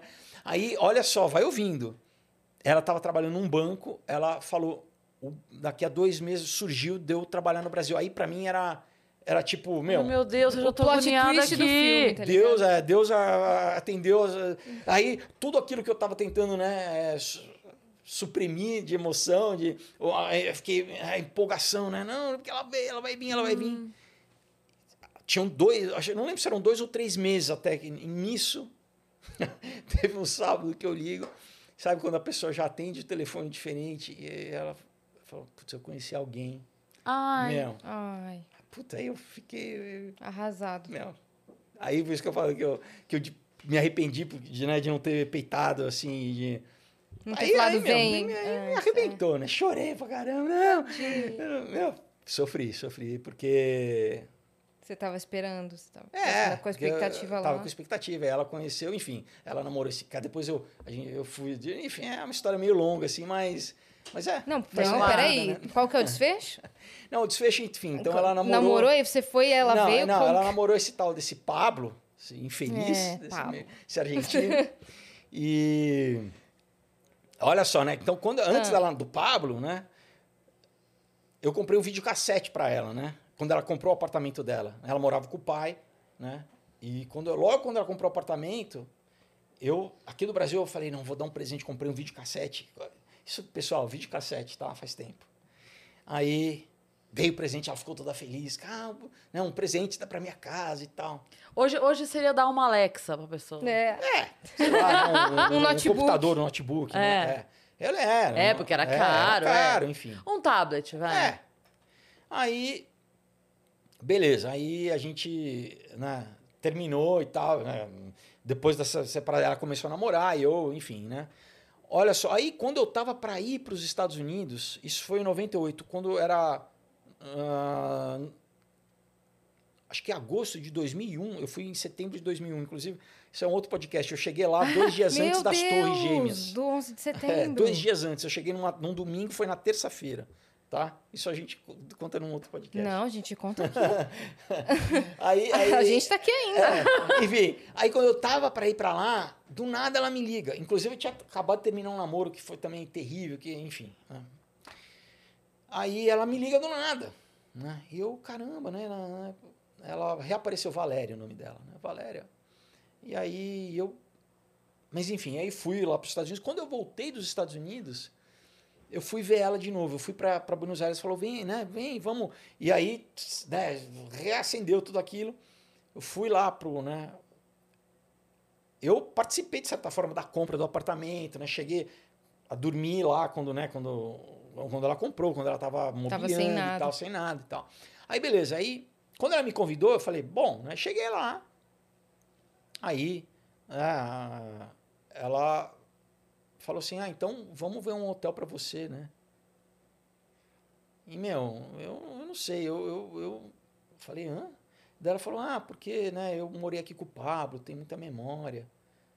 Meu, aí eu, sabe quando eu falei, o que, que eu tô fazendo aqui, assim? Daí eu fiquei andando, em... daí ela falou, ah, eu, eu vou trabalhar, daí eu fiquei andando um, um- sozinho lá em Buenos Aires à tarde, falei, meu, o que, que eu tô fazendo aqui? Aí eu, Caiu uma dose de realidade. é, assim. daí eu fui lá, fui no escritório da Varg, ainda mudei minha passagem. Falei, eu ia ficar uma semana, falei, não, pode remarcar. Eu passei uma noite lá, num outro eu fui pegar um hotel lá. E aí ela, não, por que você tá fazendo? Eu falei, "Ah, como por quê? A gente namorou. Você fala pra eu vir pra cá. Né? Não tô a gente não precisa, mas assim, pô, agora você chega aqui e você fala, meu, vai, vai ficar num hotel e tal. Enfim, esse foi o desfecho. Uhum. Tem uma frase do Carpinejar que ele fala: depois é nunca. É. Enfim, mas de qualquer forma, não, não, não estraga o que, o que foi. Claro, É, a gente foi tem bonita a claro. história. muita é. memória bonita, assim, sabe que hum, É. acabou que não... Mas é isso, assim, a- Encontros e desencontros. É, aquela é. pessoa que você era combinava com aquela pessoa que ela é, era. exato. é. Depois, de, É, depois é. de uma semana, depois de um É. mês, depois de seis Ah, meses, depois você. de anos, né? É, Depois então, de mas eu anos, digo. É. Aí você vai fazendo uma- assim, ó. Desintoniza, né? Tá numa sintonia. É, daí- e aí, tipo, a hora, a hora que desencontra aqui, o, o desencontro é Sim. de um centímetro. É. É um esbarrão. Mas aí vai fazer isso aqui, ó. E aí não, é muito difícil Não, mas, voltar. mas a gente tinha. A gente teve um- um- uma história muito bonita de amor mesmo, assim, sabe? De. É, e foi. E quando você vai envelhecendo, você, você entende que é raro isso na vida, Sim. né? Quando você é jovem, você acha que você vai se apaixonar toda hora, né? Que você vai encontrar. Aí você vai envelhecendo, você fala, fala assim, são raros. Às vezes você tem encontros, encontros. na vida, sabe? Com, né? Encontros mesmo Sim. com alguém que te. Uhum. Né? Que desperta É, aquele sentimento. É. Bom, Fê, obrigada por ter vindo. Imagina, eu que agradeço. Foi muito Foi maneiro. muito Que legal. bom, que bom. Deixa Várias suas redes histórias. sociais. Ótimas histórias. Deixa todas as suas redes sociais. Então, pessoal, é isso. As minhas redes sociais é o, é o Instagram, arroba Felipe Fogose, que dá pra, né? Vocês podem pedir os quadrinhos lá. Tem a página do? Aurora HQ no Facebook, tá? É, tem um canal no YouTube, onde eu falo as minhas groselhas lá. Vocês podem assistir, tá lá. Tem mais de 400... vi- Tem muitos vídeos de viagem. Todas essas viagens tem vídeo lá, só que vocês têm que ir bem atrás. É desde 2006 que eu posto esses vídeos de viagem, assim. Tem na China, tem, enfim, na África, um monte de país lá. Desde 2006, desde quase o começo É, do YouTube. é, é. Caraca. É. Que era, era só para compartilhar com os meus amigos os vídeos de viagem. Né? Antes de começar a fazer vídeo falando de literatura e outras coisas. Uhum. É, que mais? Tem. Eu acho que é isso. É, é isso. Obrigada, cara. Mas eu tô curiosa, você chegou lá dois dias antes do 11 de setembro? Então, aí. Só pra fechar É, aqui. aí, aí Pra não imagina, deixar nada. imagina quanto tempo de preparação, né? Pô, eu vou passar né, um tempo, uma temporada nos Estados Unidos estudando. O sonho de tantos anos de estudar nos Estados Unidos, de morar lá, né? Ver. Aí chego no domingo, né? Aí eu fico, fiquei hospedado na casa de um amigo americano nesses primeiros dias, dormindo na sala, porque depois eu fui procurar um apartamento para alugar, né? Esse cara, ele vem do quarto, isso é na terça de manhã, eu tô dormindo né, na sala, o cara sai do quarto e fala, assim, fala peraí, me ligaram aqui, é, ligou a TV, né? Já, uma torre já tinha sido a- Atingida. atingida, né? Já tinha fogo. E e a gente assim, tipo, o que, que tá acontecendo? Né? Ninguém sabia o que, que Meu, o que, que tá acontecendo? O quão próximo você tava? Como assim? Não, eu tava Cê- em Los Angeles. Ah, Ah, tá. tá. Tava em Los Angeles. Mas enfim, aí a TV ligada, a gente vê o segundo avião. Meu, a gente fala, não, peraí, o, mundo tá. A realidade tá se desfazendo. assim, Aham. né? Uhum. E fala, o que, meu, o que, tá acontecendo? Eu falei assim, Zé, o mundo vai acabar, eu tô longe da minha família, eu vou morrer nos Estados Unidos. Eu vim pra cá pro mundo acabar, sabe assim? E aí, tentando ligar pro Brasil pra falar que eu tava bem pra minha mãe, e, meu, nada, o telefone não conseguia, porque, né, tudo, as linhas todas congestionadas. Foi muito louco. Esse primeiro dia, e aí isso era de manhã, aí ah, um pouco à tarde, aí, come- aí era só boletim, não tinha mais programação em nenhum canal, era só boletim, só notícia, notícia, notícia. Aí começou a falar, não, talvez um ataque terrorista. A gente, que? Um ataque terrorista? E, meu, e, e foi assim. Essas, ah, olha, é, essas prim- as primeiras semanas era Twilight Zone, assim, total. Tipo, meu. E uma insegurança, assim, do que, que vai acontecer, É. né? Porque tinha um voo que estava indo em direção a Los Angeles, né? Que foi abatido. Tinha um, né, teve um voo que caiu lá na Pensilvânia, se não me engano, enfim. É, depois teve a questão do anthrax, que era um, né, um- um- um- uma arma biológica que tinha. Durante alguns meses continua essa questão do. Sabe, você ia em correio, principalmente, tinha. Era meio pandemia já. Era, já era um meio um clima de pandemia é, em 2001, entendeu? Lá, principalmente em loco, nos Estados Unidos. E eu vi muito, né, como os americanos reagiram com isso, assim, né? Como foi ver o trauma social, coletivo, né? Foi um troço muito, muito Pesado. muito pesado. E, e- eu tinha visitado né, em 94. Eu tenho foto lá na torre, na- na- no World Trade Center. Eu Sim, tenho que 90, loucura. eu tava lá no, no terraço lá, entendeu? E depois, em de- em- em- no Natal desse ano, Eu passei em Nova York com uma amiga minha americana. Eu fui lá ver o, né, os escombros. Ainda tava tudo fumegando, escombro ainda, entendeu? Foi um troço muito sério, assim. Eu acho que mundial, né? Sim. Tanto que, né, historicamente, a gente, quando as coisas acontecem, é, a gente só reage, né? Quando o tempo vai passando, você começa a ver em retrospecto e começa a ter uma visão né, com distanciamento mais clara. E Vou só citar uma coisa, por exemplo, né? consequência disso, eles passaram nos Estados Unidos uma, um tal do Patriot, Patriot Act, o ato patriota, onde até então o governo precisava de mandato, por exemplo, para entrar na casa de alguém, para monitorar o telefone de alguém. Após isso, o governo pode tudo. As pessoas perderam, entendeu, sua, sua, sua privacidade legalmente. Então já foi, vamos dizer assim, já um, um passo Uhum. numa questão do governo. é, enfim, né? Não vamos entrar aqui em, em- em co- conspiração, em teoria, porque senão. Mas é, é Porque muito tem já dá muito mais uns estranhas. três podcasts, É muito né? Estranho. Por exemplo, tem um edifício 7. São, Eram vários edifícios no World Trade Center. Tem um edifício 7, ele desabou do nada. Então, ah, como que um edifício desabou do nada? Aí os caras fo- fo- né, foram estudar. Tem comissão disso. Tinha, um, tinha um- uma coisa que é o tal do termites, que é um, um, produto químico que derrete a- é, aço, entendeu? De, em altas temperaturas, que foi encontrado espalhados em carros em volta do, do, do- lugar. Tem, é, é meio, infinidade de- é, de tem muita fatores, coisa aí né? atrás disso daí. Desse, não era simplesmente um bando de, de cara que ah, com faquinha de plástico que é, conseguiu vencer a segurança do, do, do, do país mais, mili- né, mais seguro do mundo. É, tem umas, umas questões aí do, do, das- do 11 de setembro. Mas, enfim, né, ter experienciado isso lá realmente é, né, não estava em Nova York, mas estava nos Estados Unidos. Foi uma, uma coisa bem, bem louca. Assim. Você viveu o momento lá, né? E É. um momento lá. É. Doideira, cara. Caramba. Bom, Ótimo episódio. Obrigada. a gente, a gente não consegue ir É, embora. é verdade, Estamos aqui e ele- não conseguimos ir embora. Ele fala palavras aleatórias que nos despertam curiosidade. É, Você quer então- fazer nosso canal de cortes? Então eu vou falar do extraterrestre. Que, não, não. Se a gente começar a botar temas aqui, né? Vai, vai- É vai É. mais de três Quando eu conheci o episódios Bruce do Willis. podcast. eu- Sério? Como foi conhecer o Bruce Willis? Não, aí a gente não estamos não estamos encerrando o podcast. Não. Não, vamos falar do Bruce Willis. que maravilhoso. Não, não. Bom, então vai, para encerrar. É, né? pra Saideira, encerrar, pra encerrar. Saideira. Bom, então tô eu lá morando nos Estados Unidos, né, pessoal? Tô indo lá estudando de manhã, à tarde. Primeiro, eu, eu trabalho desde os 14 anos, eu não consigo ficar sem trabalhar, então eu falei, meu, eu vou. Nos, nos dois primeiros meses que eu só ia pra escola e não conhecia ninguém, eu comecei a ficar deprimido, que eu, meu, não tinha nada o que fazer. Eu falei, não, eu preciso trabalhar. Aí eu, né, conversando com as pessoas, primeiro eu fui ser garçom, fui, trabalhei do- duas semanas num restaurante, vi que, meu, comecei. O meu apreço pelos garçons aumentou demais, porque, meu, é um trabalho Tenso, né? tenso.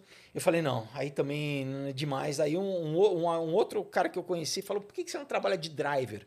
Que é né, basicamente um iFood hoje, só que na época não tinha iFood, então era isso. Você, você ficava no meu carro, lendo, ouvindo música, e daí eu pegava, né, eu ia lá, pegava comida no restaurante e levava. E por isso eu passei na casa do Ozzy Osbourne. Tem um monte de história dessa coisa de. Ah, de- não, é, gente. Mas não, vou, mas não é essa a história. Enfim, aí, aí beleza. Aí eu conheci. Pede a Uma, janta aí, Dani. Aí eu conheci uma família americana, eu fiquei amigo de uma família americana, né? Ah, É, na verdade, através de uma brasileira, eu conheci essa brasileira. Não e... vou.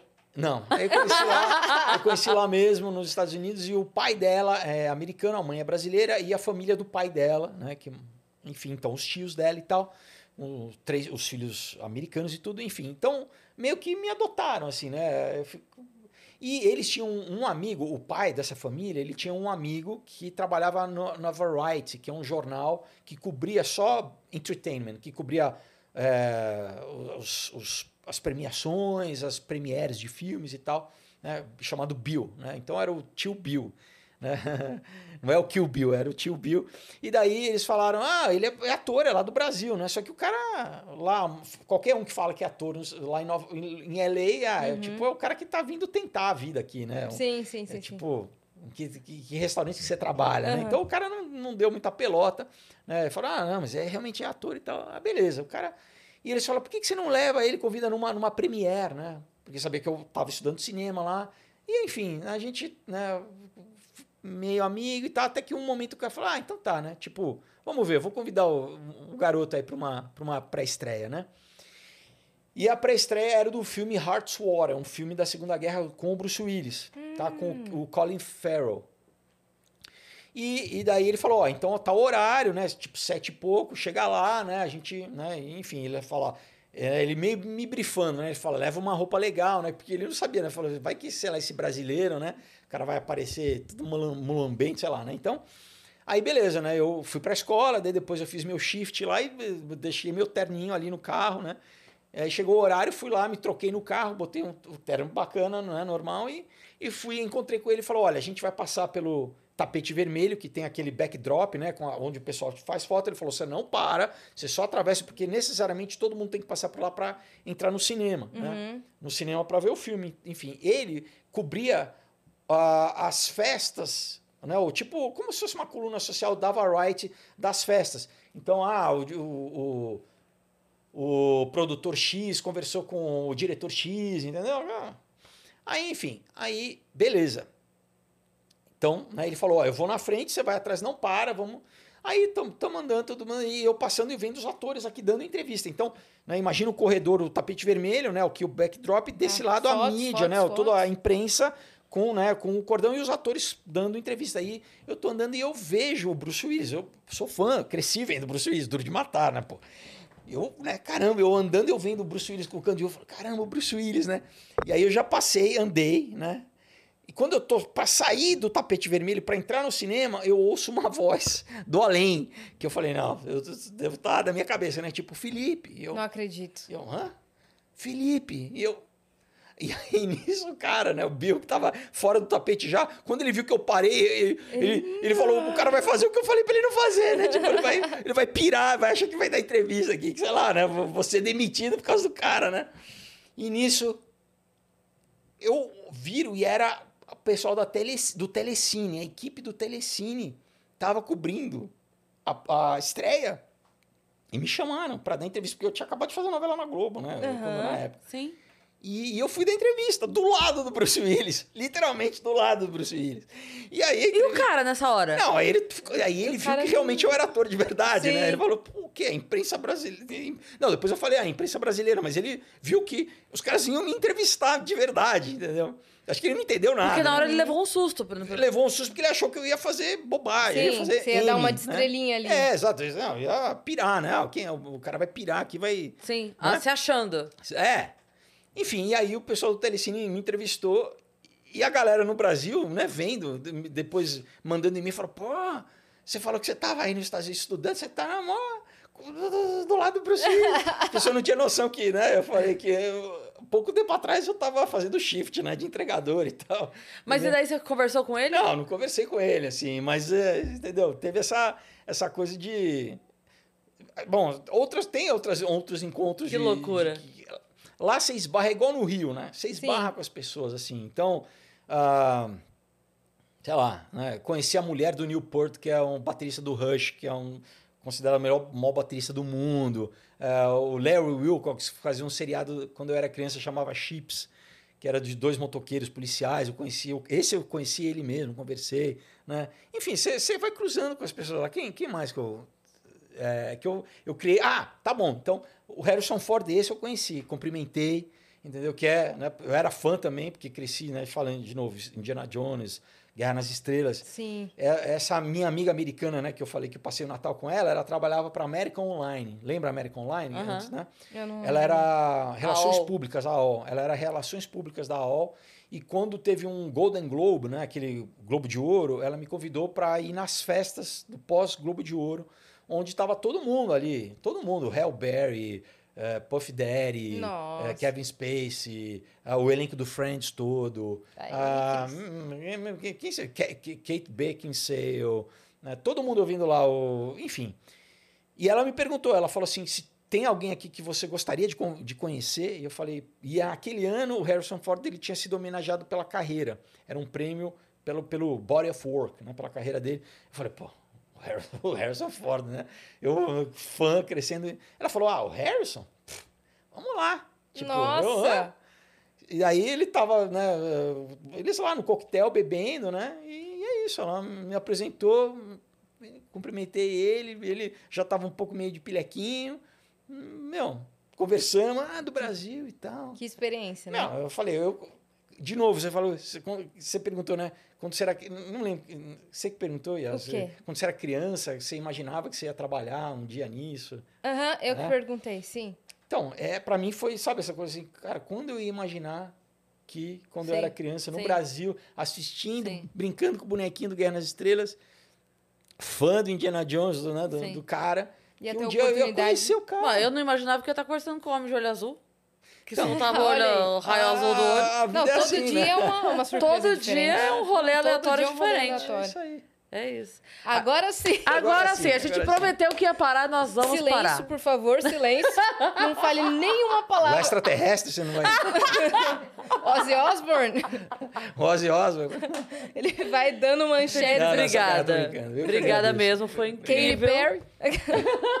Madonna. Foi muito legal o episódio mesmo, muito legal. E vocês que ficaram com a gente até agora, se inscreve aqui no canal do Vênus, interage com esse vídeo, deixa seu like, deixa seu comentário, compartilha no grupo aí do condomínio pra todo mundo ver e segue a gente também nas nossas redes sociais. Exatamente, arroba Yasiacine, arroba Crispaiva com dois S e arroba Felipe Underline Fogosi. Fogose. É isso, tá bom? Um Beijo. beijo.